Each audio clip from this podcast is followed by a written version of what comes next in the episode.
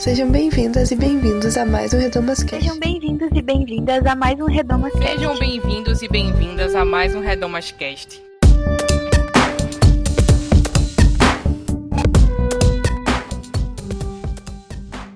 Sejam bem-vindas e bem-vindos a mais um Redomascast, esse espaço para falar sobre assuntos relevantes para as mulheres e para os homens também.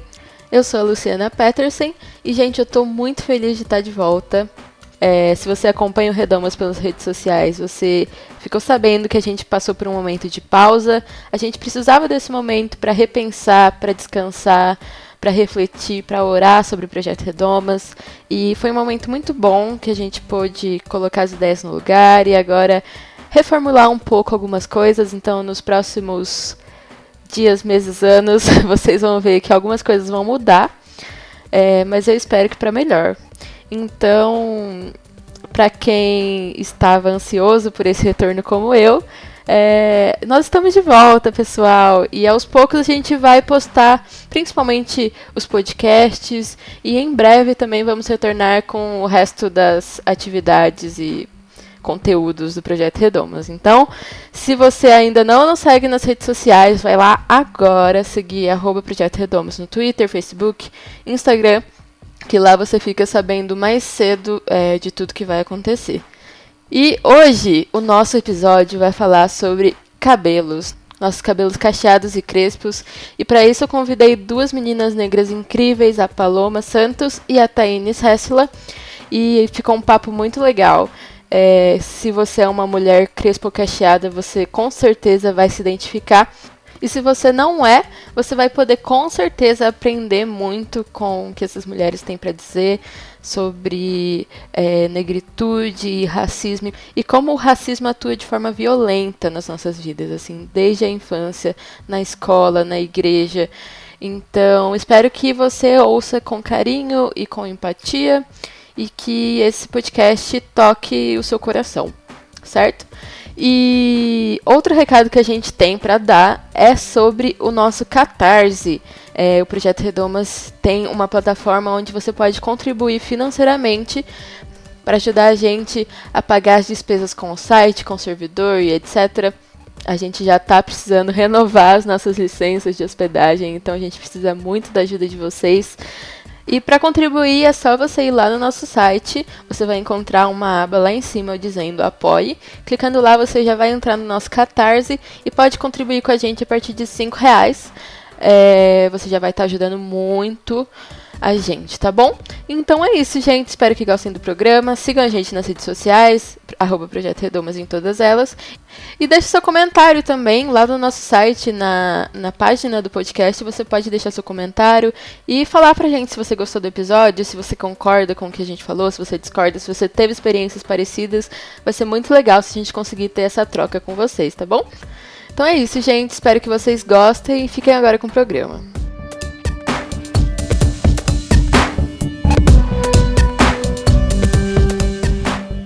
Bom dia, boa tarde, boa noite. Começando mais um Redomascast. Hoje nós vamos falar sobre os nossos cabelos, nossas transições capilares, nossos cabelos crespos e cacheados. É, e eu trouxe duas mulheres incríveis que já estiveram aqui com a gente para gravar, para conversar com a gente sobre isso. Primeiro, nossa querida Taines Hessler. Olá, gente, tudo bom? Sou Taines Hessler e é isso aí, vamos lá, vamos conversar. Bora! Tô também aqui com Paloma Santos. Oi, gente. Vamos lá dividir nossas histórias sobre cabelo, que é privado e político. Uh, adoro. É, eu tô muito feliz que temos muitos sotaques maravilhosos. Então vamos lá. Começando, gente. Por que, que a gente precisa falar sobre os nossos cabelos? Olha, é,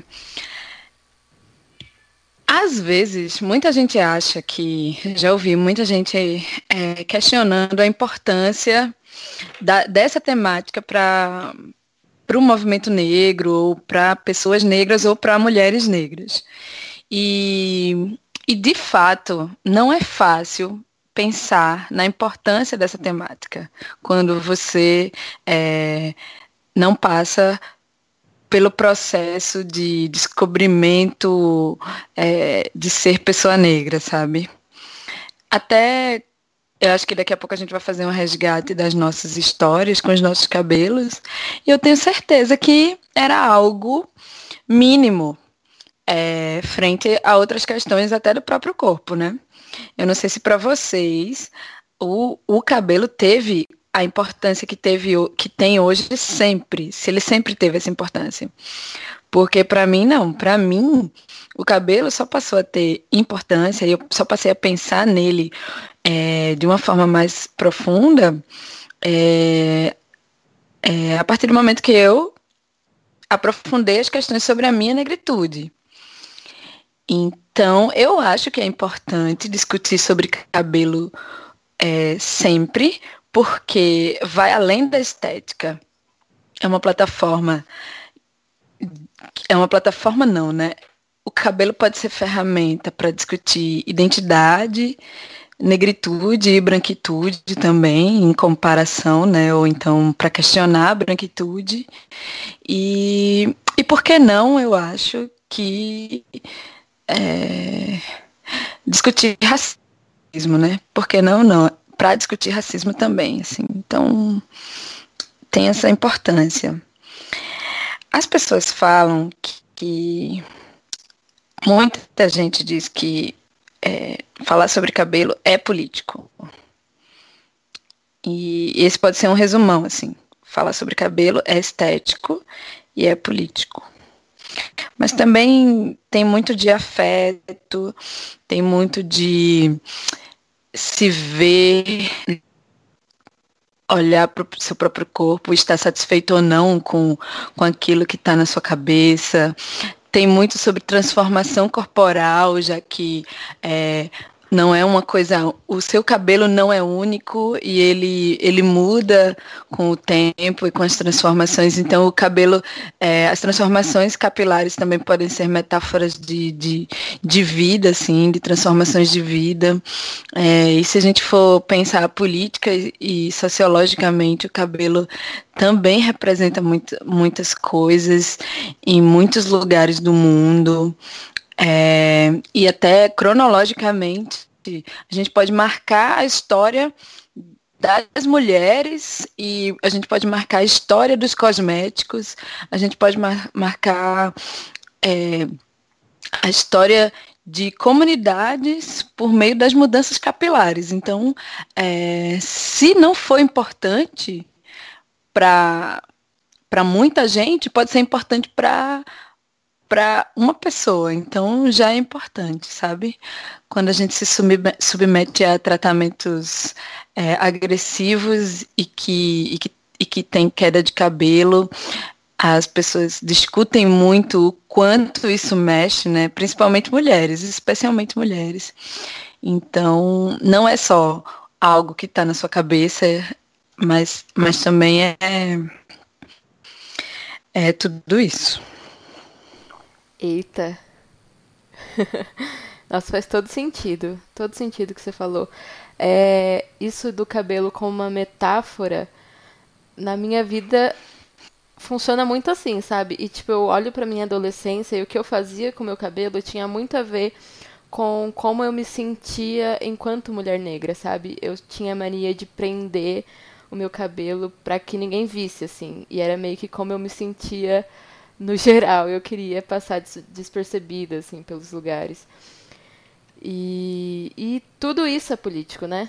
O jeito que a gente se porta, o jeito que a gente se entende, o jeito que a gente se afirma, né? É, eu estava pensando nessa perspectiva que Paloma falou, é, de identidade, né? Porque se a gente for falar de uma forma geral do cabelo, principalmente para mulheres, é, é justamente isso de se colocar, porque o cabelo sempre foi uma forma de, como eu posso falar, de se colocar enquanto mulher, né? Construíram para a gente essa, essa questão de, de que nós estamos atreladas à beleza, infelizmente. E isso dificulta muito a nossa vida, mas tudo, toda essa questão de beleza e atrelado à identidade da mulher tem muito da questão do cabelo. A gente se, a gente se vê como mulher no nosso cabelo. Então, para, né, socialmente falando, a construção. Então, para mulheres negras, isso é, tem um peso muito forte, porque a gente passa por esse processo de, de querer estar dentro desses padrões do que, se, do que seria o belo. Então, é, entrar nesses padrões do que seria o belo, na verdade, é, significa se colocar como alguém digna de ser mulher.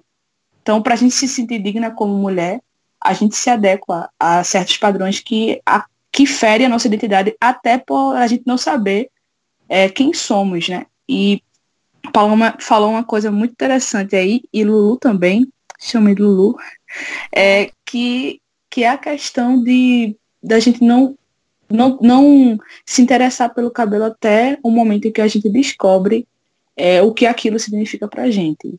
É, no momento que a gente descobre que aquele cabelo, que o cabelo, na verdade, faz parte da nossa identidade. E o quanto que isso foi tirado de nós por, por razões é, que a gente desconhecia.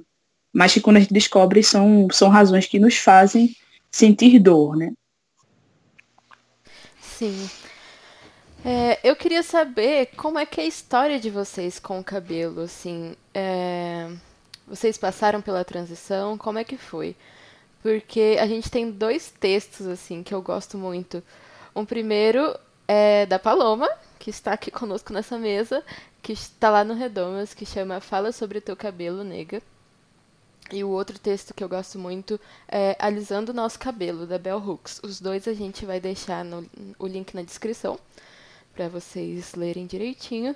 Mas eles falam muito sobre esse processo de transição como algo político, né?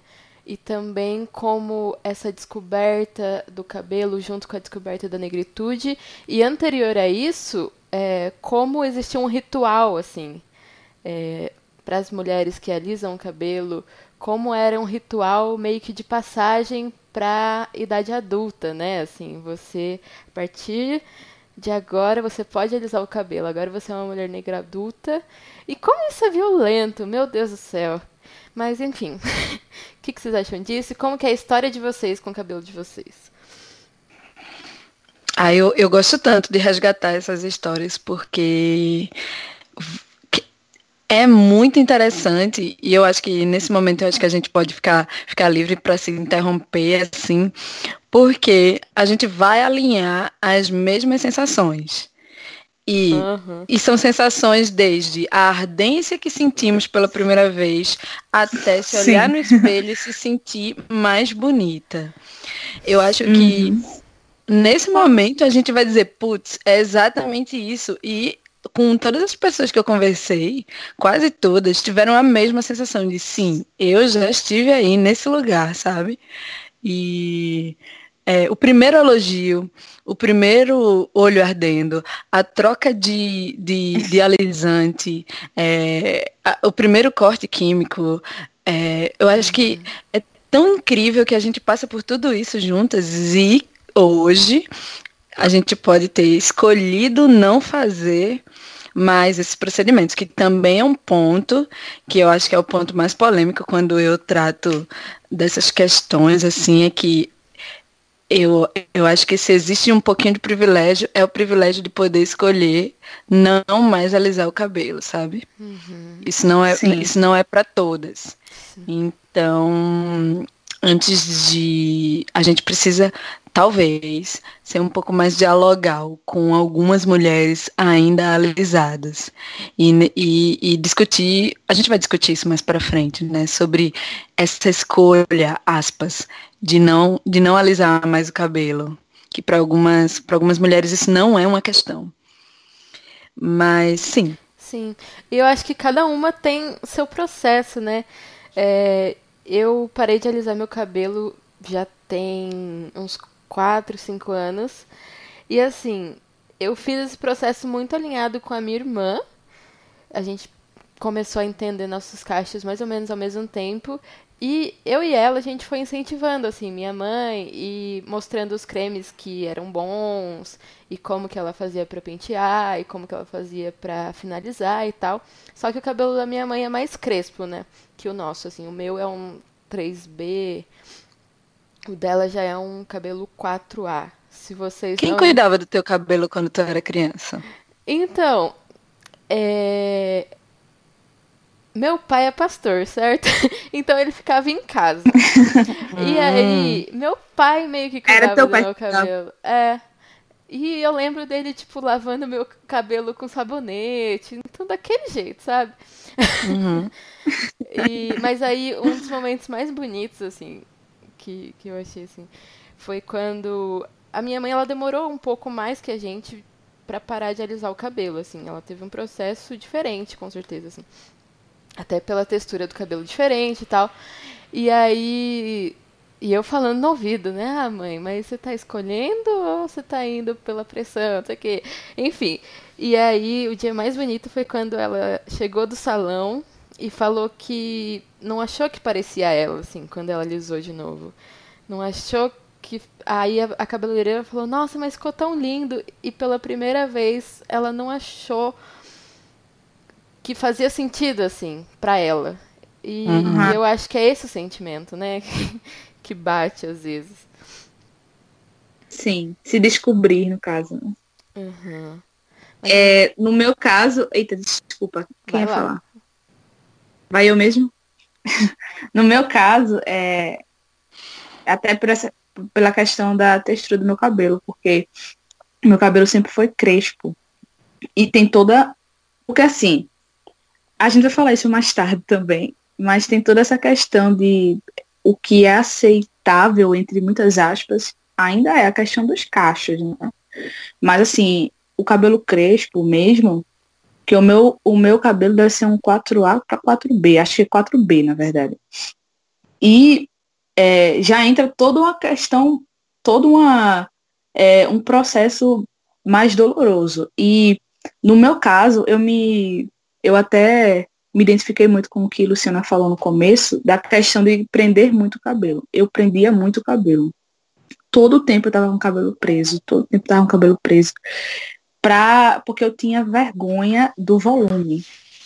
E além disso, é, além de prender o cabelo, eu não, eu não gostava de. é, com- eu não gostava de escovar meu cabelo. Primeiro porque eu não gostava do aspecto dele escovado. Eu achava que não pegava, não ficava, Ficava muito volumoso? isso. Ficava muito volumoso e ficava com um aspecto que eu, eu não gostava, não achava bonito. E eu não gostava do procedimento de escovar o cabelo. Eu achava Horrível. que me feria demais. É, Várias era muito horas. É, só que o processo de alisar, mesmo eu odiando o fato de alisar, o, o, o processo, né? Todo aquele processo doloroso de alisar, mas eu ainda me submetia justamente porque eu tinha essa questão de eu não quero que me vejam. Eu odiava ser vista. E, e eu pensava que, poxa, se, se eu colocar, se eu é, deixar meu cabelo solto, as pessoas vão olhar pra mim, eu não quero ser vista. E, e vão rir de mim. Eu sempre imaginava dessa forma. Então os procedimentos estéticos e químicos que eu passava sempre eram para, entre muitas aspas, relaxar o cabelo. Porque teve Soltar um, os um- cachos. é, soltar os cachos. Não, não tem um ah, relaxamento para cabelos afro. Eu cheguei nessa fase aí e eu dizia, poxa, eu, eu tava já discutindo essas questões no meu cabelo, mas eu ainda não estava aceitando. Então eu ficava, poxa, mas acaba para cabelo afro. É, então eu vou só relaxar para não ficar tão volumoso. Então era sempre essas questões. Então, é, para falar a verdade, se for para contar mesmo, faz pouco tempo em que eu assumi meu cabelo e, e passei pela transição de realmente não não ter mais nenhum procedimento químico para fazer com que ele ficasse de outra forma que não seja o não seja realmente a forma dele. Não faz muito tempo. Eu acho que faz uns três para quatro anos também. E foi e, e como eu estava conversando com o Lu antes, o processo de o antes foi mais difícil do que o processo de transição em si, porque geralmente todo mundo fala do processo de transição, né? Da vergonha, do, é, do medo e tal, mas o ato de decidir não, não é, passar por esses procedimentos foi mais difícil do que o, a própria transição. Porque eu passei pelo que a mãe de Lulu passou, né? Eu, eu, eu comecei a gostar. Comecei a, a. Poxa, eu gosto do volume, eu gosto dele volumoso. Eu não preciso ficar aprendendo, eu não preciso relaxar, entre aspas. Então, no, na, no processo de transição, eu já estava começando a gostar do meu cabelo. Uhum. É, gente, quando a gente é criança, a gente tá, tá ou de trancinha, porque assim, antes de, de falar de cabelo, é falar de que somos filhas de mulheres negras, né? As três. E. Não, eu sou filha de homem negro. Homem negro, pronto, ótimo. Então, eu sou filha de mulher negra e homem negro. E Tulo? Eu sou filha de mulher negra e homem branco. Olha só. Então, é, mas Não as passamos três... de Wakanda, hein? Barradíssimas. Vocês duas, Barradíssimas desculpa aí, saindo, por favor. mas aí, é, eu quando a gente é criança, até na hora de olhar as fotos, a gente vai ver sempre. Sempre não, né? Eu vou- falo das minhas fotos. Eu tô sempre de trancinha, eu não sei vocês. Sim, várias vezes Vocês- eu tô. De trancinha ou Sim. com, com o cabelo. Inclusive, quem fazia os trancinhos era, era meu pai que fazia as minhas trancinhas no Oh. começo. É. E e- ou então um cabelinho assim de lado, bem infantil, né? Uhum. E eu acho que a, a primeira crise se dá quando é, a gente vai ter que deixar de ser a criança que está sempre de trancinha para a pré-adolescente ou adolescente que precisa organizar aquele cabelo. E, e aí, assim, quem cuidava do- dos meus cabelos e da minha irmã era minha mãe.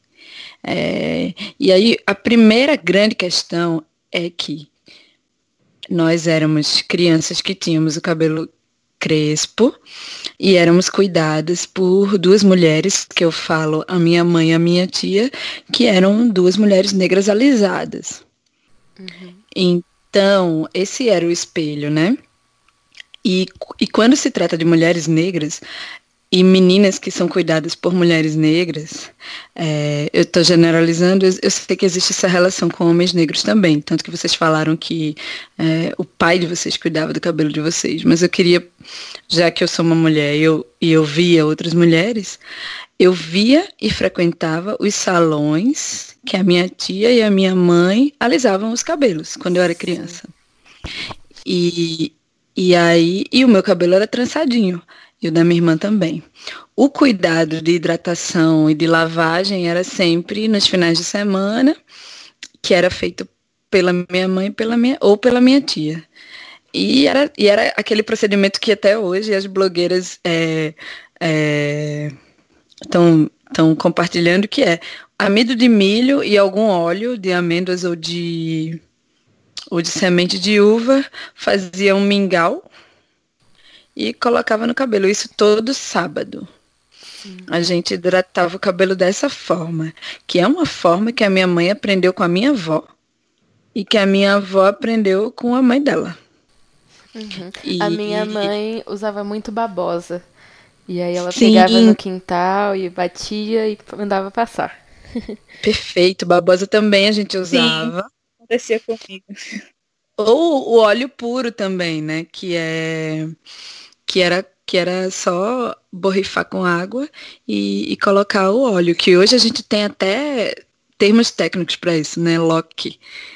E, e, na, e na época era só hidratação que eu achava um saco. Eu não sei se vocês gostavam desse processo. Não, nossa, Não. Pois é, ao mesmo tempo que era um cuidado, né, que eu acho que só hoje a gente enxerga esse, esse processo como cuidado, era muito chato, porque é uma criança no sábado de manhã tendo que passar um mingau no cabelo e ficar Sim. um tempo com aquilo, é, não era muito legal. Mas aí a transição de ter esse cuidado para ser responsável pelo próprio cuidado que se dá na adolescência, e aí não só cuidar do próprio cabelo, mas também cuidar do próprio corpo, sendo uma criança negra ainda que para socializar tem que socializar com o próprio corpo, é bem complicado. E eu acho que é aí na pré-adolescência ou na adolescência que a gente alisa pela primeira vez o cabelo. Eu não sei se vocês lembram da primeira vez que vocês passaram por um procedimento que é ou procedimento de relaxar os cachos, ou soltar os cachos, ou só soltar a raiz. Eu não sei se vocês lembram quando foi que você quando deu isso. Cara, eu lembro da primeira vez que eu passei uma chapinha no cabelo. E foi num dia que tava tendo a apresentação da dança da igreja. Dança profética, alguma coisa assim. E aí eu acho que eu tinha uns 9, 10 anos. É. E aí era a primeira vez que a gente ia apresentar e dançar Som da Miúza Meline Barros. E uhum. aí a, uma das meninas falou assim, não, vamos alisar o seu cabelo, você vai ficar linda. E aí a gente foi na casa dela, ela morava do lado da igreja. E a gente foi na casa dela e ela passou a chapinha. E quando eu cheguei na igreja, foi todo mundo falando assim: Nossa, que cabelo lindo, que cabelo grande. E eu não entendendo direito, sabe? É, o que tinha acontecido, porque que as pessoas estavam enfatizando tanto, achando sabe? Lindo. É, achando tão uhum. lindo, assim. E, e aí foi bem marcante, assim, principalmente por ser na igreja. Tu lembra né? de algum elogio antes? Algum Cara, elogio não, ao teu cabelo antes? Jamais. É. Uhum. Agora comigo, é, é, eu não lembro, na verdade, mas eu lembro que foi que, que fui eu que pedi. Hum. Porque eu pedi por, por me sentir desconfortável com o meu cabelo eu não achava, eu não achava meu cabelo bonito, não achava jeito de cuidar dele. Uhum. Tava já entrando nessa fase, como o Palma tá falando, da gente mesmo ter a responsabilidade de cuidar do, do cabelo. Então eu fiquei, eu não sei, eu não sei como cuidar desse meu cabelo. Não vai, não vai ficar bonito. Eu não vou achar uma forma de fazer com que ele fique bonito, então é melhor relaxar. E pedi e fui fazendo esses procedimentos até e, e engraçado que foi, foram tantos procedimentos e foram tantos anos que eu não lembro exatamente em que idade eu comecei a fazer. Mas eu lembro que fui eu que pedi. Uhum. É. Eu, eu lembro de dois momentos, que é o é, um de da minha irmã e eu irmos para uma para casa de uma vizinha com um produtinho que, que também era para abrir os caixas, desculpa, para abrir os caixas. E a gente ia pro, pro fundo da casa dela, assim, na mesma rua.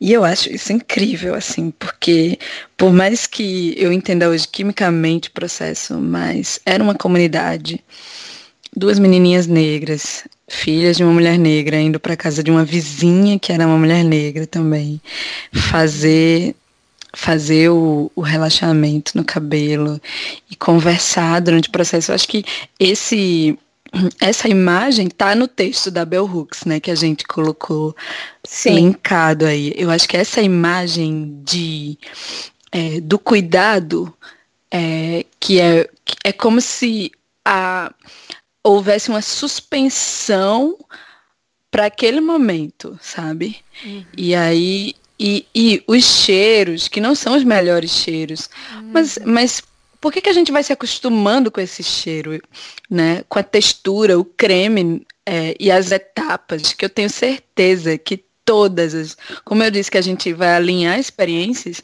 a gente sabe nomear as etapas hoje. É, a gente sabe qual é a etapa que vem em sequência. A gente sabia que o cabelo não, não por que, que o cabelo não tinha você não tinha que estar tá com o cabelo perfeitamente limpo antes de fazer o relaxamento.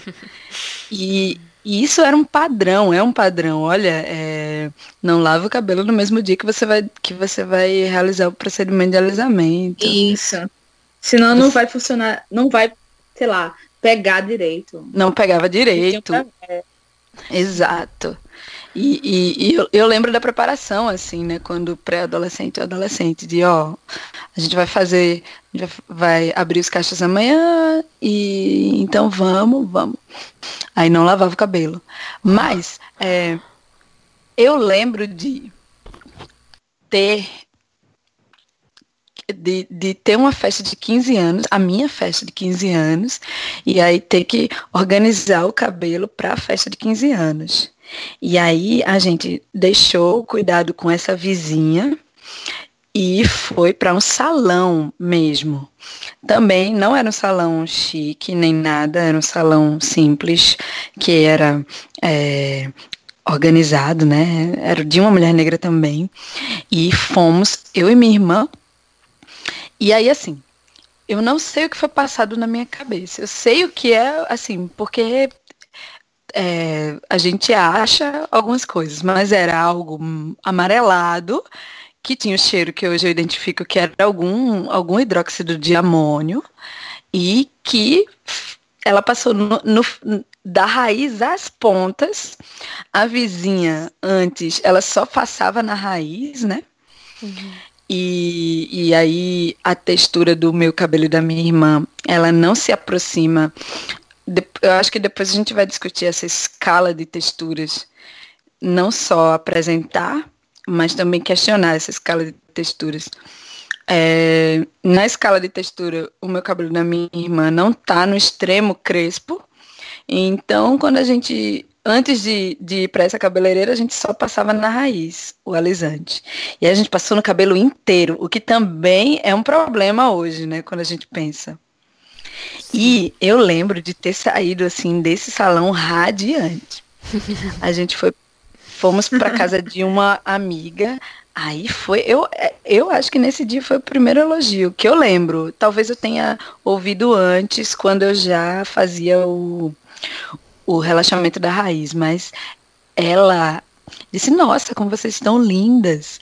E aí teve o aniversário, o meu aniversário de 15 anos, e eu tava me achando bonita.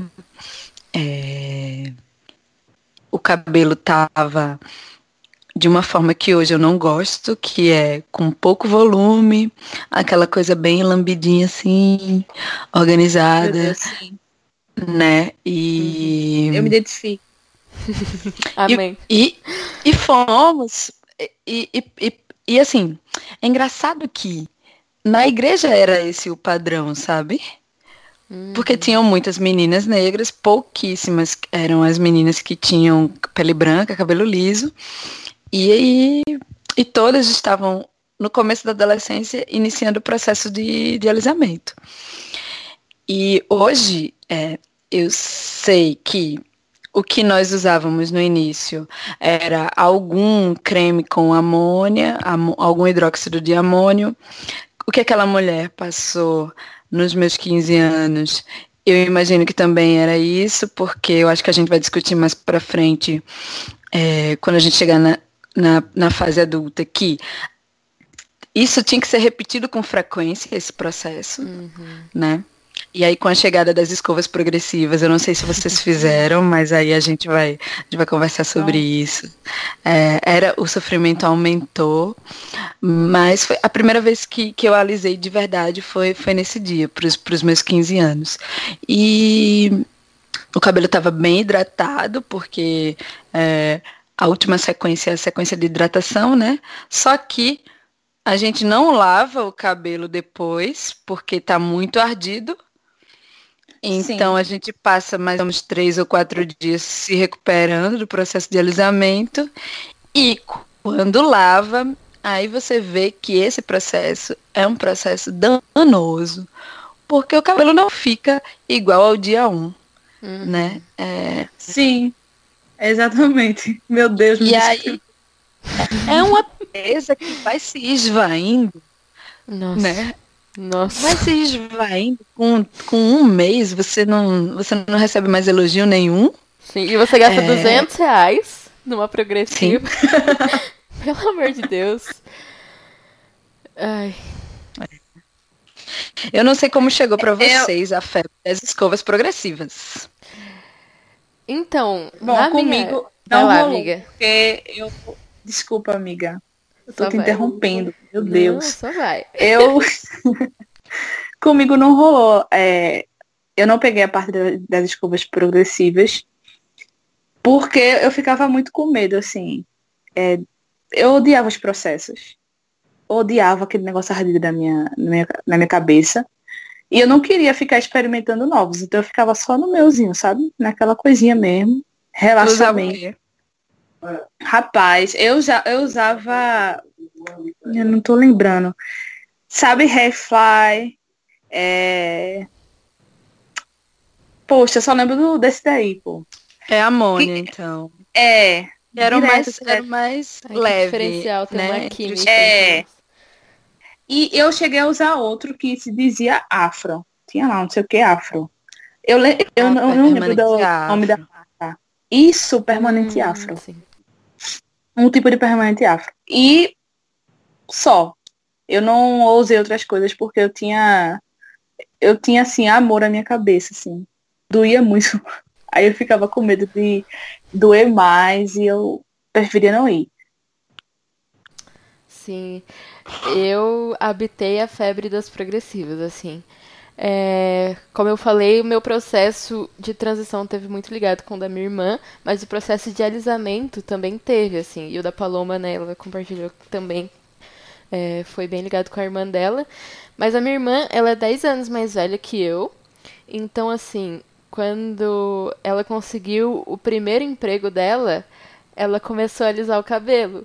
Então ela começou a fazer escova progressiva, egípcia, marroquina, de aminoácidos, Chocolate. chocolate. Que nenhuma tinha Amo formal, né? esses Nessa nomes. Época, é, nessa época já É, tinha descoberto que o formal era Informal. ruim e aí nenhuma tinha mais. Diziam, né? Mas Então, continuavam diziam, né? tendo, exatamente. E, e aí, só que, tipo assim, ela tinha o primeiro emprego, ela conseguia pagar, né? Minha mãe, tendo três filhos ali pra criar, não conseguia fazer a progressiva no meu cabelo na mesma frequência que ela fazia. Então, e eu acho também que ela tinha um medo, assim, por eu ser mais nova, é, eu devia ter uns 13 anos nessa época, 12, 13 anos é, de, de passar muita química e tal. Então eu lembro de alisar e fazer progressiva, mas não com a frequência que precisava porque faltava dinheiro. Entendeu? E aí eu lembro da sensação da primeira vez que eu fui fazer é, e esse processo de ir todo mundo sair as três mulheres da casa pra ir no cabeleireiro também rolava demais lá em casa. E aí a gente ia, aí primeiro ia minha irmã, aí passava o produto, enquanto esperava, ia lá e passava o produto no meu. E eu lembro que da primeira vez, é, a moça falou, ah, se arder você fala, tá bom? E aí começou a arder, começou a queimar, e eu não falei.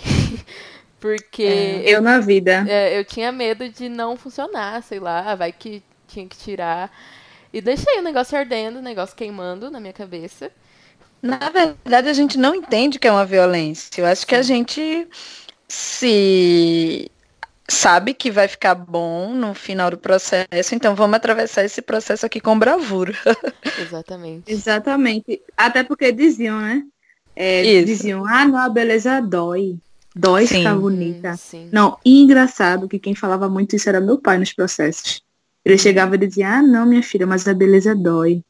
E, e meio que dizia, ó, me perdoe que isso é culpa minha. O meu cabelo ser crespo. Mas era, Aí, Nossa. eu, eu, mas era por poxa, causa ele, Hoje ele eu se entendo o peso, né? do Mas era ele seu fala. pai era era era era negro. Sim, Ah, mãe branca, ele pai pedia- negro.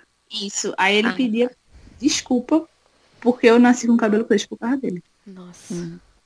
Então, hoje eu entendo o quanto que é doído isso, né? Na época eu ficava, ah, rindo só, sabe? Mas hoje eu entendo o peso. Uhum. Pois é. E eu achava insuportável ficar tantas horas sentada num salão de beleza, sabe? E, tipo, nesses processos que, como a Paloma falou, a gente sabe nomear, né? Passava o produto, aí deixava um tempo, lavava o produto, aí às vezes passava outro produto, lavava o outro produto, ou às vezes nem lavava, esse produto ficava. Dependia do tipo de escova, assim. E aí fazia escova, depois fazia chapinha. Quando chegava na hora da chapinha, eu já tava querendo fugir, querendo sair correndo, mas não dava, não podia, tava presa ali naquele lugar. E, enfim, lá em casa, com o tempo, assim, a gente foi acabando dinheiro mesmo, tipo, deixando isso como menos prioridade, essa questão da progressiva. E minha mãe começou a alisar meu cabelo em casa. Então ela comprou um secador e aí fazia escova e chapinha em casa. Mas eu tenho muito cabelo, muito, muito, muito cabelo. E aí meu cabelo era muito grande. Então eu ficava umas três horas assim. E eu lembro que ela começava a fazer quando chegava do trabalho e fazia janta e tal, e depois ia alisar meu cabelo. Então começava umas 9 horas. E aí, quando terminava, já era 9, 10, 11, 12, meia-noite, mais meia-noite. Ela tava Era no fio todo? Sim, no fio todo. E, e tinha vez que eu dormia na cadeira. e ela continuava Quem nunca? escovando meu cabelo. Meu Sim. Deus. Sim. A custo de quê, gente? É. Eu, vale agora tô falando, eu comecei a lembrar que eu já fiz uma escova progressiva. É porque eu sou muito esquecida, gente, então vocês me perdoem, mas eu, eu lembrei no processo. Tô falando do processo todo, eu comecei a lembrar que eu fiz uma vez. E que foi. Não, eu fiz duas vezes, olha pra isso, revelações. Uh, E que foi. e que assim, quando eu fiz, eu me senti. Eu, eu senti que não fazia parte de mim. Foi esquisito, assim. Só que eu, eu me achei bonita. Mas eu não sei explicar. Eu não, eu não me senti. Não senti que aquele era o meu cabelo, sabe? Mas eu me achei linda, maravilhosa. Só não queria passe- é, passar de novo pelo processo. Mas eu lembro que fiz duas vezes e que todo mundo me elogiou demais, assim. Poxa, tu tá muito bonita, menina, tu tá maravilhosa, tá lindo teu cabelo. E eu fiquei me sentindo maravilhosa, né? Eu nunca, nunca ninguém tinha me elogiado sim. tanto quanto é, no dia que eu fiz essa- essas escovas. E eu acho que foi escova de. Foi escova. Foi. Tinha uma que era escova de ceratina, escova americana. tinha uma escova americana, né? Eu lembro que eu fiz a escova americana, meu amor. Fiz a escova Sim. americana e todo mundo me assim, dizendo que eu era uma deusa e eu me achando. Vocês lembram que a precursora, assim, nacionalmente falando, do processo foi a Fátima Bernardes, quando ela apareceu de escova japonesa é, no jornal, no jornal nacional, que ela, ela, ela alisou o cabelo dela, né? Por, por uma progressiva dessas. E, e aí foi muito foi muito marcante a diferença de, de visual, assim. E, e aí eu lembro de ter visto em seguida uma reportagem sobre a chegada dessas escovas, que e depois começou uma febre e que são e que são processos de alisamento que têm é, formol né, em sua em sua em sua constituição. E aí são três Sim. fases. A primeira fase é a fase de aplicação do, do produto, que aí ou tem o hidróxido de amônio, ou e com, com uma porcentagem que é baixa de formol, tem que ser baixa, e, e é definido pela Anvisa essa porcentagem. E eu acho que é bom, é importante pontuar aqui que eu não entendo muito de desse das, da, da parte mais técnica, porque eu acho que isso fica para os profissionais dos cabelos, mas eu sou professora de química, então o que também é uma contradição na minha vida, né? Porque em determinado momento eu sabia sobre o procedimento e ainda realizava ele. Em seguida da aplicação do, do, do creme, e, e era um creme que você não via, você não comprava esse creme. Esse creme chegava no Sim. balcão, era preparado em outra sala pelo profissional, e ele já chegava lá. Né? Então, Eu nunca que vi um hoje- rótulo de progressiva. Eu não sei o que estavam passando no meu cabelo. Exatamente. e se você perguntasse ao cabeleireiro, ele não saberia responder, ou ele não ia responder, né? Sim. É, eu acho que ninguém, só depois que surgiram os problemas com, com queda de cabelo e, e, mulheres perdendo cabelo e tendo queimaduras de terceiro grau na, no couro cabeludo, aí sim se começou a discutir mais sobre a constituição desses produtos. Mas chegava na mesa, no balcão, e ele passava. Esse era o primeiro, o primeiro e, e não era molhado, era seco. Eu não sei se vocês já passaram molhado. Hum, não, né? Não lembro. Ah, sim, era tipo um pó que misturava com alguma coisa. É, mas aí o cabelo, como ele precisava separar o cabelo em mechas, ele precisava desembaraçar o cabelo.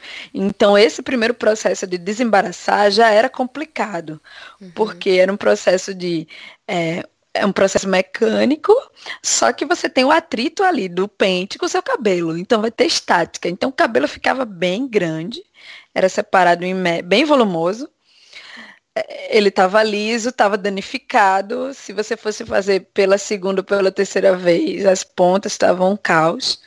Separava em mechas, passava o creme. E aí era ardido demais. Sim. Era muito ardido. E aí o segundo processo, depois de uma, uma hora ou meia hora, ele vinha com um pente fino e passava o pente fino em toda a raiz do cabelo para que o creme pudesse a gente é, a gente fala que é, o creme precisa é, penetrar na raiz, né? Mas na verdade era para quebrar as ligações de, de sulfeto, que o cabelo é uma proteína e como ela é uma proteína, ela tem uma estrutura helicoidal, então por isso que o nosso cabelo ele é um cachinho, né? E, assim, por isso que ele tem esse formato. E aí essa ligação de sulfeto é quebrada e aí quando você estica a, a estrutura da proteína, ela vai ficar lá, já que a ligação que mantém ela numa forma helicoidal é quebrada. Meu Deus. Então ele passava esse pente, passava esse pente da raiz até a ponta, então você tinha um sofrimento que é, o seu cabelo já estava fragilizado, o seu couro cabeludo já estava ardendo e vermelho, e aí você passava um pente fino no seu couro cabeludo até a raiz. Nossa. Deixava um tempo lá, mas eu acho que era uma meia hora mais ou menos. Aí ia para a primeira lavagem, lavava a primeira vez, e aí eu acho que essa sensação parecia boa, que é, meu Deus, um refresco aqui, né? Sim. No sim. meu couro cabeludo. Quando batia água, ardia mais, mas pelo menos era um refresco. E e depois tinha um outro procedimento que era a, a neutralização. Porque o cabelo é uma, é uma é uma fibra que tem cutículas. As cutículas elas são responsáveis pela entrada de água e de outros nutrientes para o cabelo. E aí eles falavam que era o processo de secagem, de selagem, desculpa, de selagem Sim, da cutícula. Mas, na verdade, como é, para quebrar essa ligação de sulfeito precisava usar um, uma base, né, um, um, um, tipo de composto químico que é básico, é, a gente precisava neutralizar, então usava um ácido. É, eu, não, eu não sei qual é, que ácido é esse, eu, eu, eu, eu não recordo, mas esse processo de neutralização era o segundo processo. Então, passava o neutralizante, ficava, nós ficávamos ainda uma meia hora ali, aí a segunda lavagem. O neutralizante não ardia tanto, eu não sei se vocês lembram uhum, disso. Sim. Mas... Eu lembro do cheiro. É. Tá falando aí, eu tô lembrando do cheiro. O cheiro era muito forte, só Nossa. que é, quando chegaram as escovas é, tinham as escovas progressivas e depois as escovas marroquinas. Aí as marroquinas, as, as marroquinas usavam aquele óleo marroquino, óleo de argan. Sim. Aí tinha assim, escova, a escova de argan. E aí, antes do processo de secagem mecânica com o secador e com a chapinha, aí tinha um processo de hidratação com esse óleo de argan que aí acalmava um pouco mais o couro cabeludo, porque estava entrando um agente hidratante, né, com óleo. Só que em seguida tinha que vir o secador, uhum. porque a fibra, do, a fibra capilar foi alisada com o pente e com o produto químico, mas o secador você ia puxar com a escova essa fibra mais ainda e ainda ia adicionar a temperatura, que aí sim ia quebrar mais ainda as ligações que dá da proteína. E depois, com a chapinha, então o cabelo ficava perfeitamente liso. Mais temperatura, né? E o cabelo ficava perfeitamente liso. E aí, acho que esse procedimento todo durava em torno de umas três, quatro horas. É, meu cabelo sempre foi de médio para curto. E eu, não tive, eu nunca tive tanto volume. Então, eram umas três, quatro horas no salão, caríssimo. Uhum. É, no final dos anos 2000, custava 300 reais, né? Por aí. Que é, que é, que é bem caro. E em alguns salões ficava um vapor tão grande de formol que ardia os olhos, ardia a boca. Alguns cabeleireiros e cabeleireiras ofereciam toalhinhas molhadas para a gente colocar no nariz e na boca. Meu Deus. Uhum. E constantemente eu via mulheres brancas que iam com seus cabelos lisos apenas fazer uma escova, reclamar do cheiro do formol, sempre que uma mulher negra estava fazendo alguma escova progressiva. Nossa. Porque o salão inteiro ficava com, com um cheiro com um cheiro forte, né? Um, um cheiro muito sufocante. E e aí os nossos couros cabeludos ficavam ardendo durante três, quatro dias, às vezes até uma com semana. Feridas. Uhum. Com, com feridas. E, e a gente não lavava o cabelo. Não Isso. lavava. A gente passava três, quatro dias sem lavar o cabelo, porque, um, não aguentava, porque estava muito ferido ou vermelho. E dois, porque o cabeleireiro recomendava que a gente mantivesse o cabelo para manter a selagem uhum. da cutícula capilar. É, recomendava que não se lavasse o cabelo. E sim, eram muitos elogios. Muitos. Sim. Interessante que a gente não percebe é, o quanto é agressivo, né? Assim, o quanto que era normal, assim, era normalizado e a gente achava que aquilo era natural mesmo, que era para ser daquele jeito. Hoje eu percebo o quanto que é doloroso. Tu falou de todo o processo aí e eu, poxa vida, é, eu me submeti a isso, é tão doloroso, né? E a gente, na época, pensa que era o procedimento normal para todo mundo, vamos dizer assim. De alguma forma todo mundo sofria para ficar bonito. É. E a raiz alta, dois meses, um mês, Nossa. dois meses depois, que também era um drama. E aí, assim, é muito difícil.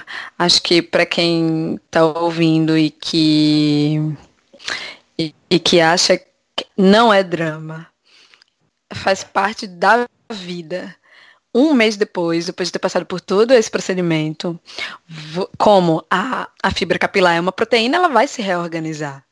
É, e ela se reorganiza, aquelas ligações que foram rompidas com o relaxamento e com a escova e com a chapinha, é, elas vão se reorganizar novamente. Então, o seu cabelo, que é uma estrutura que tem uma, uma vida, essas ligações vão ser refeitas e o seu cabelo vai encaracolar novamente, começando da raiz.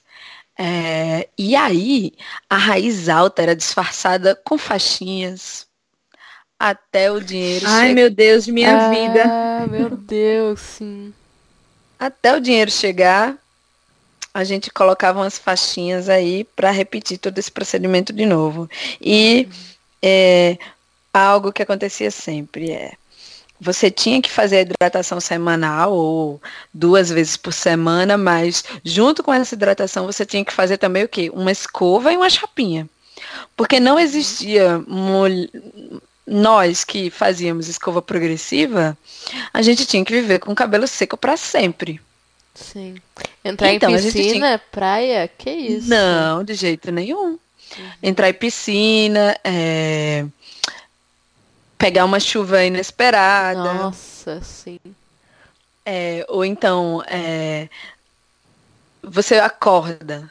Você tinha que dormir e organizar o seu cabelo para acordar no dia seguinte e organizar também o seu cabelo, né? Uhum. Então, a, as queimaduras com chapinha eram constantes no, no, no pedacinho aqui da orelha, ou então aqui um pouco perto da nuca, né? É... Sim, na nuca, meu Deus. Direto. Isso, e quem tinha cabelo curto é, também sofria um pouco mais, porque tinha que aproximar bastante a chapinha da raiz do cabelo, já que, como o processo de, é, durava só um mês, mais ou menos, você tentava, com a chapinha, deixar a raiz um pouquinho mais lisa, né? E, gente, é, é, era isso. Eu me identifico muito nessa parte da, da faixinha, da faixa do cabelo, do diadema. Eu sempre colocava, porque eu ficava dizendo, é, a raiz está crescendo e é que eu vou fazer agora, não sei o que vou fazer agora, eu tenho que ficar apresentável, assim, eu vou sair, eu tenho que colocar uma faixinha para não aparecer os fios com frizz, sabe? Uhum. Então eu usava, eu usava muitas faixas, muitos diademas, assim, direto. Tem fotos minhas, minhas assim, na igreja, em em qualquer lugar, se você ver, tem, sempre eu tô com uma faixa ou eu tô com um diadema. Então eu me identifiquei demais com essa parte aí. Nossa. E a raiz não ficava muito boa. A raiz, a raiz não, as pontas ficavam quebradiças. É, porque. Tinha que passar como... reparador de pontas. Reparador de pontas, perfeito, sempre. e também tinha o aquele, aquele cremezinho que você passava pré-chapinha. Pré Era. Eu até tenho aqui, gente, desculpa aí. E é um creme para escrova. Uhum. passava antes, protetor térmico, lembrei. Isso. Um protetor térmico Nossa. que você passava antes da chapinha. Meu e que assim, é, é, pura balela, porque esse procedimento mecânico a altas temperaturas, ele vai danificar uhum. o, o, creme pré, o protetor térmico, ele só, só é um processo é, de hidratação, sabe? Sim. Caramba. E, nossa, e pra mim, na real, o mais violento era a parte do piscina e praia, assim. Porque uhum. eu, eu estudava numa escola particular na época. Então, esse processo de é, alisar o cabelo fazia muita parte do meu querer me embranquecer para ser aceita, sabe? Porque é uma escola, era uma escola é, majoritariamente branca e eu tinha bolsa e eu não era igual a eles, mas eu precisava ser, queria ser. Então eu lembro que tinha é, festa na casa da amiguinha, ia ter piscina, e eu ia, mas ficava fora da piscina pra ninguém ver meu cabelo de verdade. E isso acontecia muito, assim, muito, muito, muito.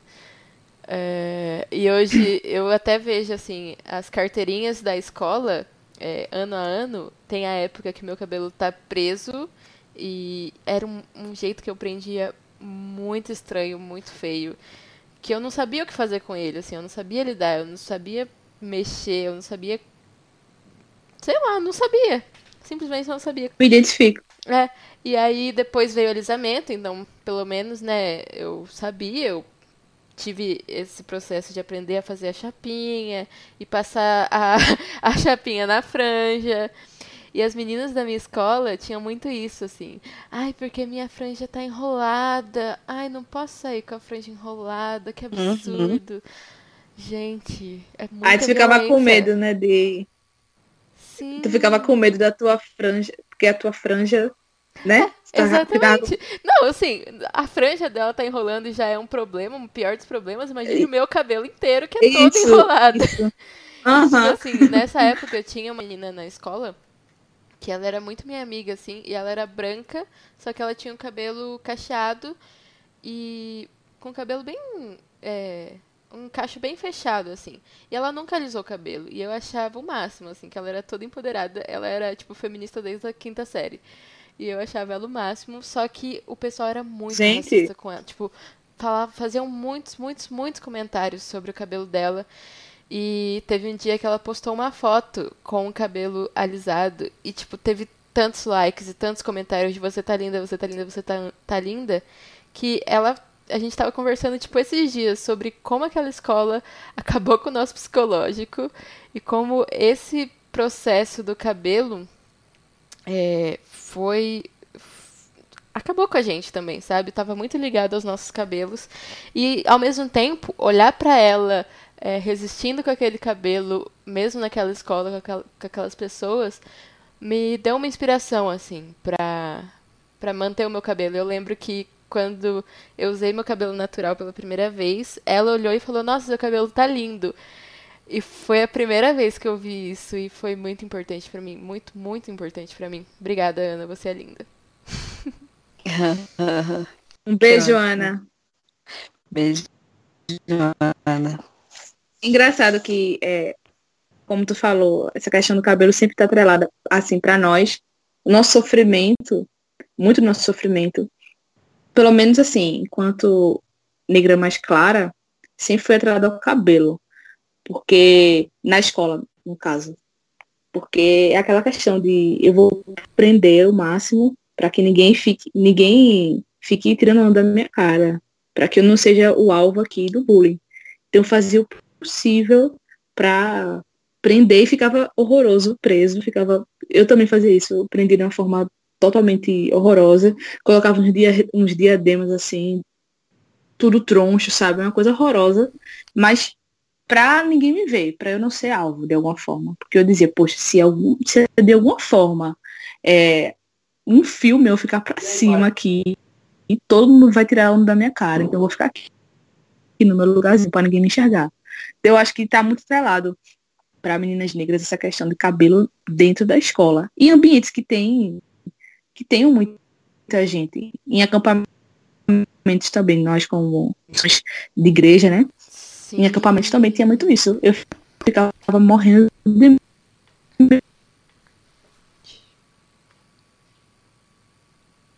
lençol, tá ligado? Eu dormia com um monte de gente e acordava, todo mundo vai tirar onda da minha cara, né? Então, Sim. eu acho que é um processo que a gente não entende o quanto que faz parte da.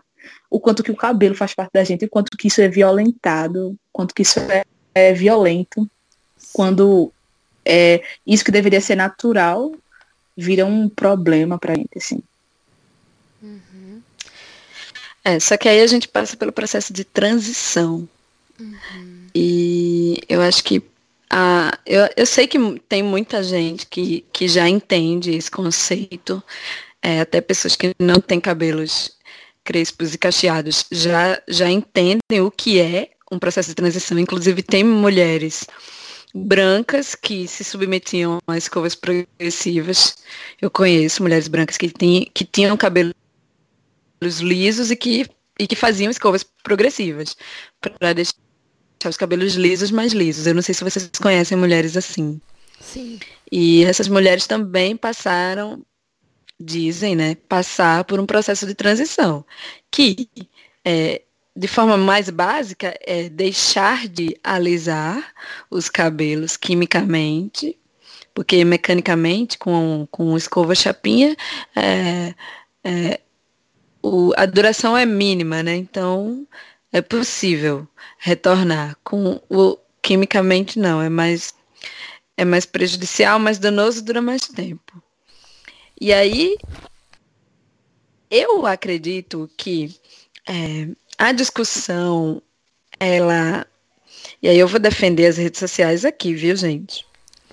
As redes sociais, elas tem um papel muito importante na disseminação de alguns conceitos que hoje, dentro do, dos movimentos de minorias, são. As redes sociais serviram para ensinar alguns desses conceitos.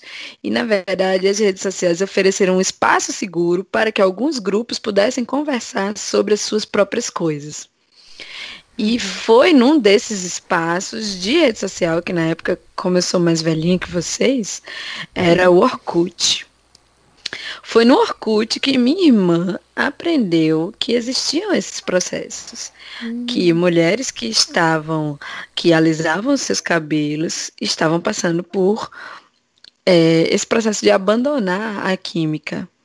E a, a discussão nas comunidades era é, discutindo os efeitos químicos, os efeitos acumulativos de substâncias químicas que são cancerígenas no, no seu próprio corpo. É, o formol, ele, quando acumulado no corpo, ele pode sim é, dar câncer. E, e também era discutido nessas comunidades o, o quanto era dolorido passar por esse processo. Então, por que não parar de, de fazer isso? Uhum. Aí, quando a menina ou a mulher decide parar de fazer isso, ela entra em transição, que é transicionar de uma mulher alisada para uma mulher cacheada ou crespa. E a gente lembra do nosso cabelo quando era criança, trançadinho e infantil. Depois de anos, 5, 10 anos alisando o cabelo e passando por mudanças, mudanças hormonais, passando por mudanças de metabolismo, você não sabe como é o, o, o cabelo. Uhum. Ele tem um crescimento anual, mas ele também cai. E aí um bulbo saudável, ele é, é possível que cresça uma nova fibra. Então, o cabelo da infância não é o mesmo cabelo de uma mulher adulta. Então, se essa mulher adulta, ela deixa de fazer o procedimento químico, ela vai ser confrontada com um cabelo que ela nem sabia que existia. E, aí, esse procedimento é chamado de transição, que eu passei, acho que as, as, as três dessa mesa passaram, né? Uhum. E é Sim. é outro procedimento muito difícil. Porque, gente, se o, o, o, fenômeno da raiz alta com a progressiva já era difícil de usar, usar faixinha e, e tentar organizar ali, é, com, aqui em Recife a gente chama de tic-tac, aquelas, aquelas presilhinhas assim, uhum. que são ótimas para disfarçar a raiz alta, né?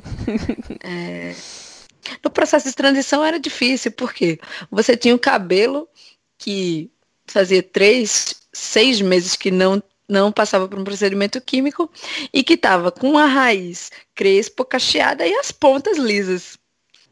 Uhum. Então era um cabelo Sim. metade cacheado, metade liso. E você não podia é. secar. E tinha que organizar esse cabelo para socializar com o mundo. Uhum. Esse processo é muito difícil. Eu não sei se vocês passaram por isso, mas na Sim. época quem a primeira pessoa que me incentivou a fazer a transição foi a minha irmã, porque ela dentro de uma comunidade no Orkut aprendeu tudo isso. É, e aí está a contradição, porque eu, professora de química e estudante de química na época, é, só, só comecei a transição depois de ver a minha irmã fazendo. É, e aí só depois eu fui entender os processos químicos envolvidos. E, e mais tarde a gente vai discutir o quanto de racismo estrutural tem nas, nas nossas relações, sabe? Para que eu só uhum. pudesse pensar sobre isso depois. E a transição para mim foi difícil e eu cortei o cabelo. Uhum. E aí a transição para mim foi também. Sim, que aí é um, um segundo conceito que é o Big Shop, né? O grande shop. corte. Uhum. Eu não sei se vocês tiveram um Big Shop. Eu não tive. Mas tá, e conta a sua história primeiro. É, foi, foi mais ou menos esse processo de Paloma, assim, de, de ficar tentando organizar e de perceber que ele tava, que ele era uma coisa assim, que a gente não sabia definir o que era. É, a, raiz, a raiz crescendo, mas as pontas alisadas. E, e engraçado que no começo eu estava achando ok, porque ainda, sei lá, tava num aspecto alisado, sabe? Aí quando foi ficando mais crespo, mostrando mais o meu cabelo mesmo, aí eu foi aí que eu tive que parar e pensar, poxa, eu tenho que eu tenho que assumir isso aqui. Porque uhum. eu tinha problemas em relação a essa questão do volume o meu problema sempre foi essa questão do volume. Nunca foi exatamente em ter o cabelo é, liso. Eu não queria ter o cabelo liso. Eu queria ter o cabelo que não fosse volumoso, sabe? Era uhum. essa a minha. Então, é, quando ele começou a realmente ganhar forma, assim, no processo dele ganhar forma, eu tive problema de, me olhar assim e dizer, poxa, eu tenho que assumir, eu tenho que gostar disso aqui, eu tenho que parar de pensar dessa forma. E aí, quando é, os processos, como a gente falou no comecinho, né? Os processos foram me levando a me entender enquanto negra, porque até então me chamava de parda, ou de café com leite, ou de quase branca. Então, quando eu comecei a me entender mais, eu fui entendendo que aquilo, aquilo dali era bonito. Então, Uhum. Aos poucos, eu fui, eu fui dizendo, poxa, o volume é bom, o volume é massa, tá massa meu cabelo. Então, foi, foi mais ou menos esse processo.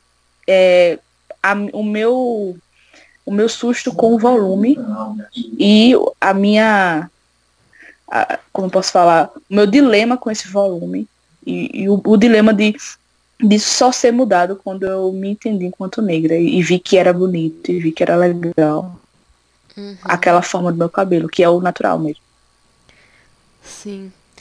O meu processo também está muito relacionado a ter uma independência, assim, da minha mãe. Eu parei de alisar meu cabelo quando eu estava no terceiro ano, porque o que vinha na minha cabeça, eu vou fazer vestibular, eu vou para uma faculdade, talvez eu vá morar sozinha, então não é possível que eu vou ter que me submeter a isso ainda, ter que mandar uhum. pedir pra minha mãe é, alisar o meu cabelo, ficar três horas com ela alisando meu cabelo, cuidando disso. Não, eu preciso me emancipar. Mas tu achava chato? O que? O alisamento? Sim. Eu achava chato por ser tanto tempo, sabe? Mas eu gostava do processo de estar com a minha mãe. Então, o meu processo de transição, é, assim como o processo de alisamento, está muito ligado ao da minha mãe também. E é, quando a gente decidiu meio que parar de alisar junto, quando ela soube de um novo procedimento lá que ia é, soltar os cachos. E aí a gente começou a fazer esse procedimento, só que esse procedimento ele prometia que ia te devolver o seu verdadeiro cacho, assim. Então você ia lá passar por um relaxamento novamente e ia ficar com os cachos definidos. E nessa época era o nosso sonho, assim. Porque é aquilo que a Thay falou, né, anteriormente, que a gente não gostava do frizz, a gente não gostava do volume, a gente só queria um cacho definido e no lugar. Tudo que tinha que estar no lugar, né? Então, eu e a minha mãe, a gente passou por esse processo junto, assim, de é, transicionar do alisamento primeiro para esse cachos perfeitos. é, e o que, que, vocês acham disso, assim? É, dessa questão de ter que ter o cacho perfeito. Porque eu tenho um cabelo 3B, como eu já falei, né? E eu percebo que eu mesma tenho essa coisa de é, precisar estar com o cabelo definido, precisar estar com o cabelo é, com cachinho certinho, se começa a ficar muito armado ou tipo passa muitos dias de day after e ele começa a não ou às vezes eu uso um creme que não não deixou muito definido e deixou mais sei lá, não definido. e aí eu já fico incomodada, já sabe? E eu acho que isso é muito racista também, sabe? Eu entendo. Eu também tenho eu também tenho isso, assim. Quando eu percebo que não está muito definido, aí eu fico incomodada, eu, eu coloco alguma coisa para definir, sabe? Eu acho que a gente ainda tem a, essa necessidade de, é, poxa, de me enquadrar em algum padrão. Não que seja é, um padrão assim, né? No sentido de padrão branco e tal, mas assim, do padrão do que deveria, do que é aceito como bonito para mulheres negras, assim, são até na, se a gente for analisar nos cremes ou nos shampoos, assim, a, as mulheres que estampam ou a, os desenhos de mulheres que estampam são sempre de mulheres com cabelos cacheados super definidos, nunca é de mulheres com cabelos é, crespos que não tem tanta definição. Porque parece que aquilo é, é o que a gente não deseja ficar, sabe? É muito difícil a gente admitir isso, né? Mas Sim, é verdade. Eu fico brava comigo mesma, porque logo eu, tão desconstruída, não consigo sair com meu cabelo realmente natural, sabe? Realmente Pois do jeito é, que Deus é. fez. É engraçado, eu, eu acredito que isso pra mim é mais recente. Eu acho que eu, que eu saí dessa. Não saí, né? Eu ainda tenho muito ranço disso, mas no sentido de eu tomei consciência disso há pouco tempo. Porque há pouco tempo, assim, de pouco tempo de verdade mesmo. Porque eu até então vivia nessa noia de ficar com o cacho perfeito, de procurar o melhor produto pro cacho perfeito e tal. E eu não vi o. o, é, eu tava vendo é, aquela. A cantora da Tuyo, né? Liu. Um beijo, Liu. Ela falou uma coisa que eu achei interessante há uns anos atrás. Ela falou sobre frizz. Ela falou nesse Que a gente- podcast que você está gravando agora, inclusive. Exatamente, meu Deus, Tuyo, muito. Redomas, redomas arrasa, né? É, Eu acho que é o Ela falou episódio justamente 9, isso, né? Se o pessoal quiser ouvir. Ou isso 8. pode fazer o jabá aí. É, Colocar vai. no link, tá, gente? Pra vocês ouvirem. Isso. Continua. E ela falou que o frizz faz parte do nosso cabelo. E a gente, a gente não quer o frizz, a gente procura não querer o, o, o que é assim, o que não é definido no nosso cabelo, assim, que é natural. E, e, sei lá, eu acho que eu ainda tô, eu ainda não tô, eu ainda não cheguei no, no processo de realmente, sabe, me livrar dessas questões. Eu ainda tô lidando com, com isso. E é difícil admitir, como tu falou. Uhum. Porque a gente, a gente já acha que chegou no nível de, poxa, não, eu já superei essas coisas, mas a gente, ainda tá lidando com esses ranços, né? Sim. É, Acho que alguém bateu aí na porta da Taines. Vocês sabiam que é, eu acho que grande parte do da dificuldade que a gente tem de aceitar, eu não tenho problema com frizz nem com definição, mas o meu cabelo, ele tá dentro de uma categoria que é uma categoria definida e com pouco frizz. Então, talvez por isso eu diga que eu não tenho problema com definição nem com frizz, né? Faz sentido. É, m- mas é, essa divisão aí que vocês, que a gente já falou, meu cabelo é 3A, 3B, 3C. Vocês, teu cabelo é qual, Luciana? 3B. B. E o teu, Taine, seria 4. O meu seria 4. Rapaz, eu fico entre 4A, 4... eu acho que é 4A. Tá. Essa, essa escala eu, é, foi criada pelo cabeleireiro da Oprah nos anos 90. É, o cabeleireiro dela chamava-se André Walker e ele ele foi cabeleireiro da Oprah durante todos esses anos. Eu não sei ainda se ele é cabeleireiro dela, não sei.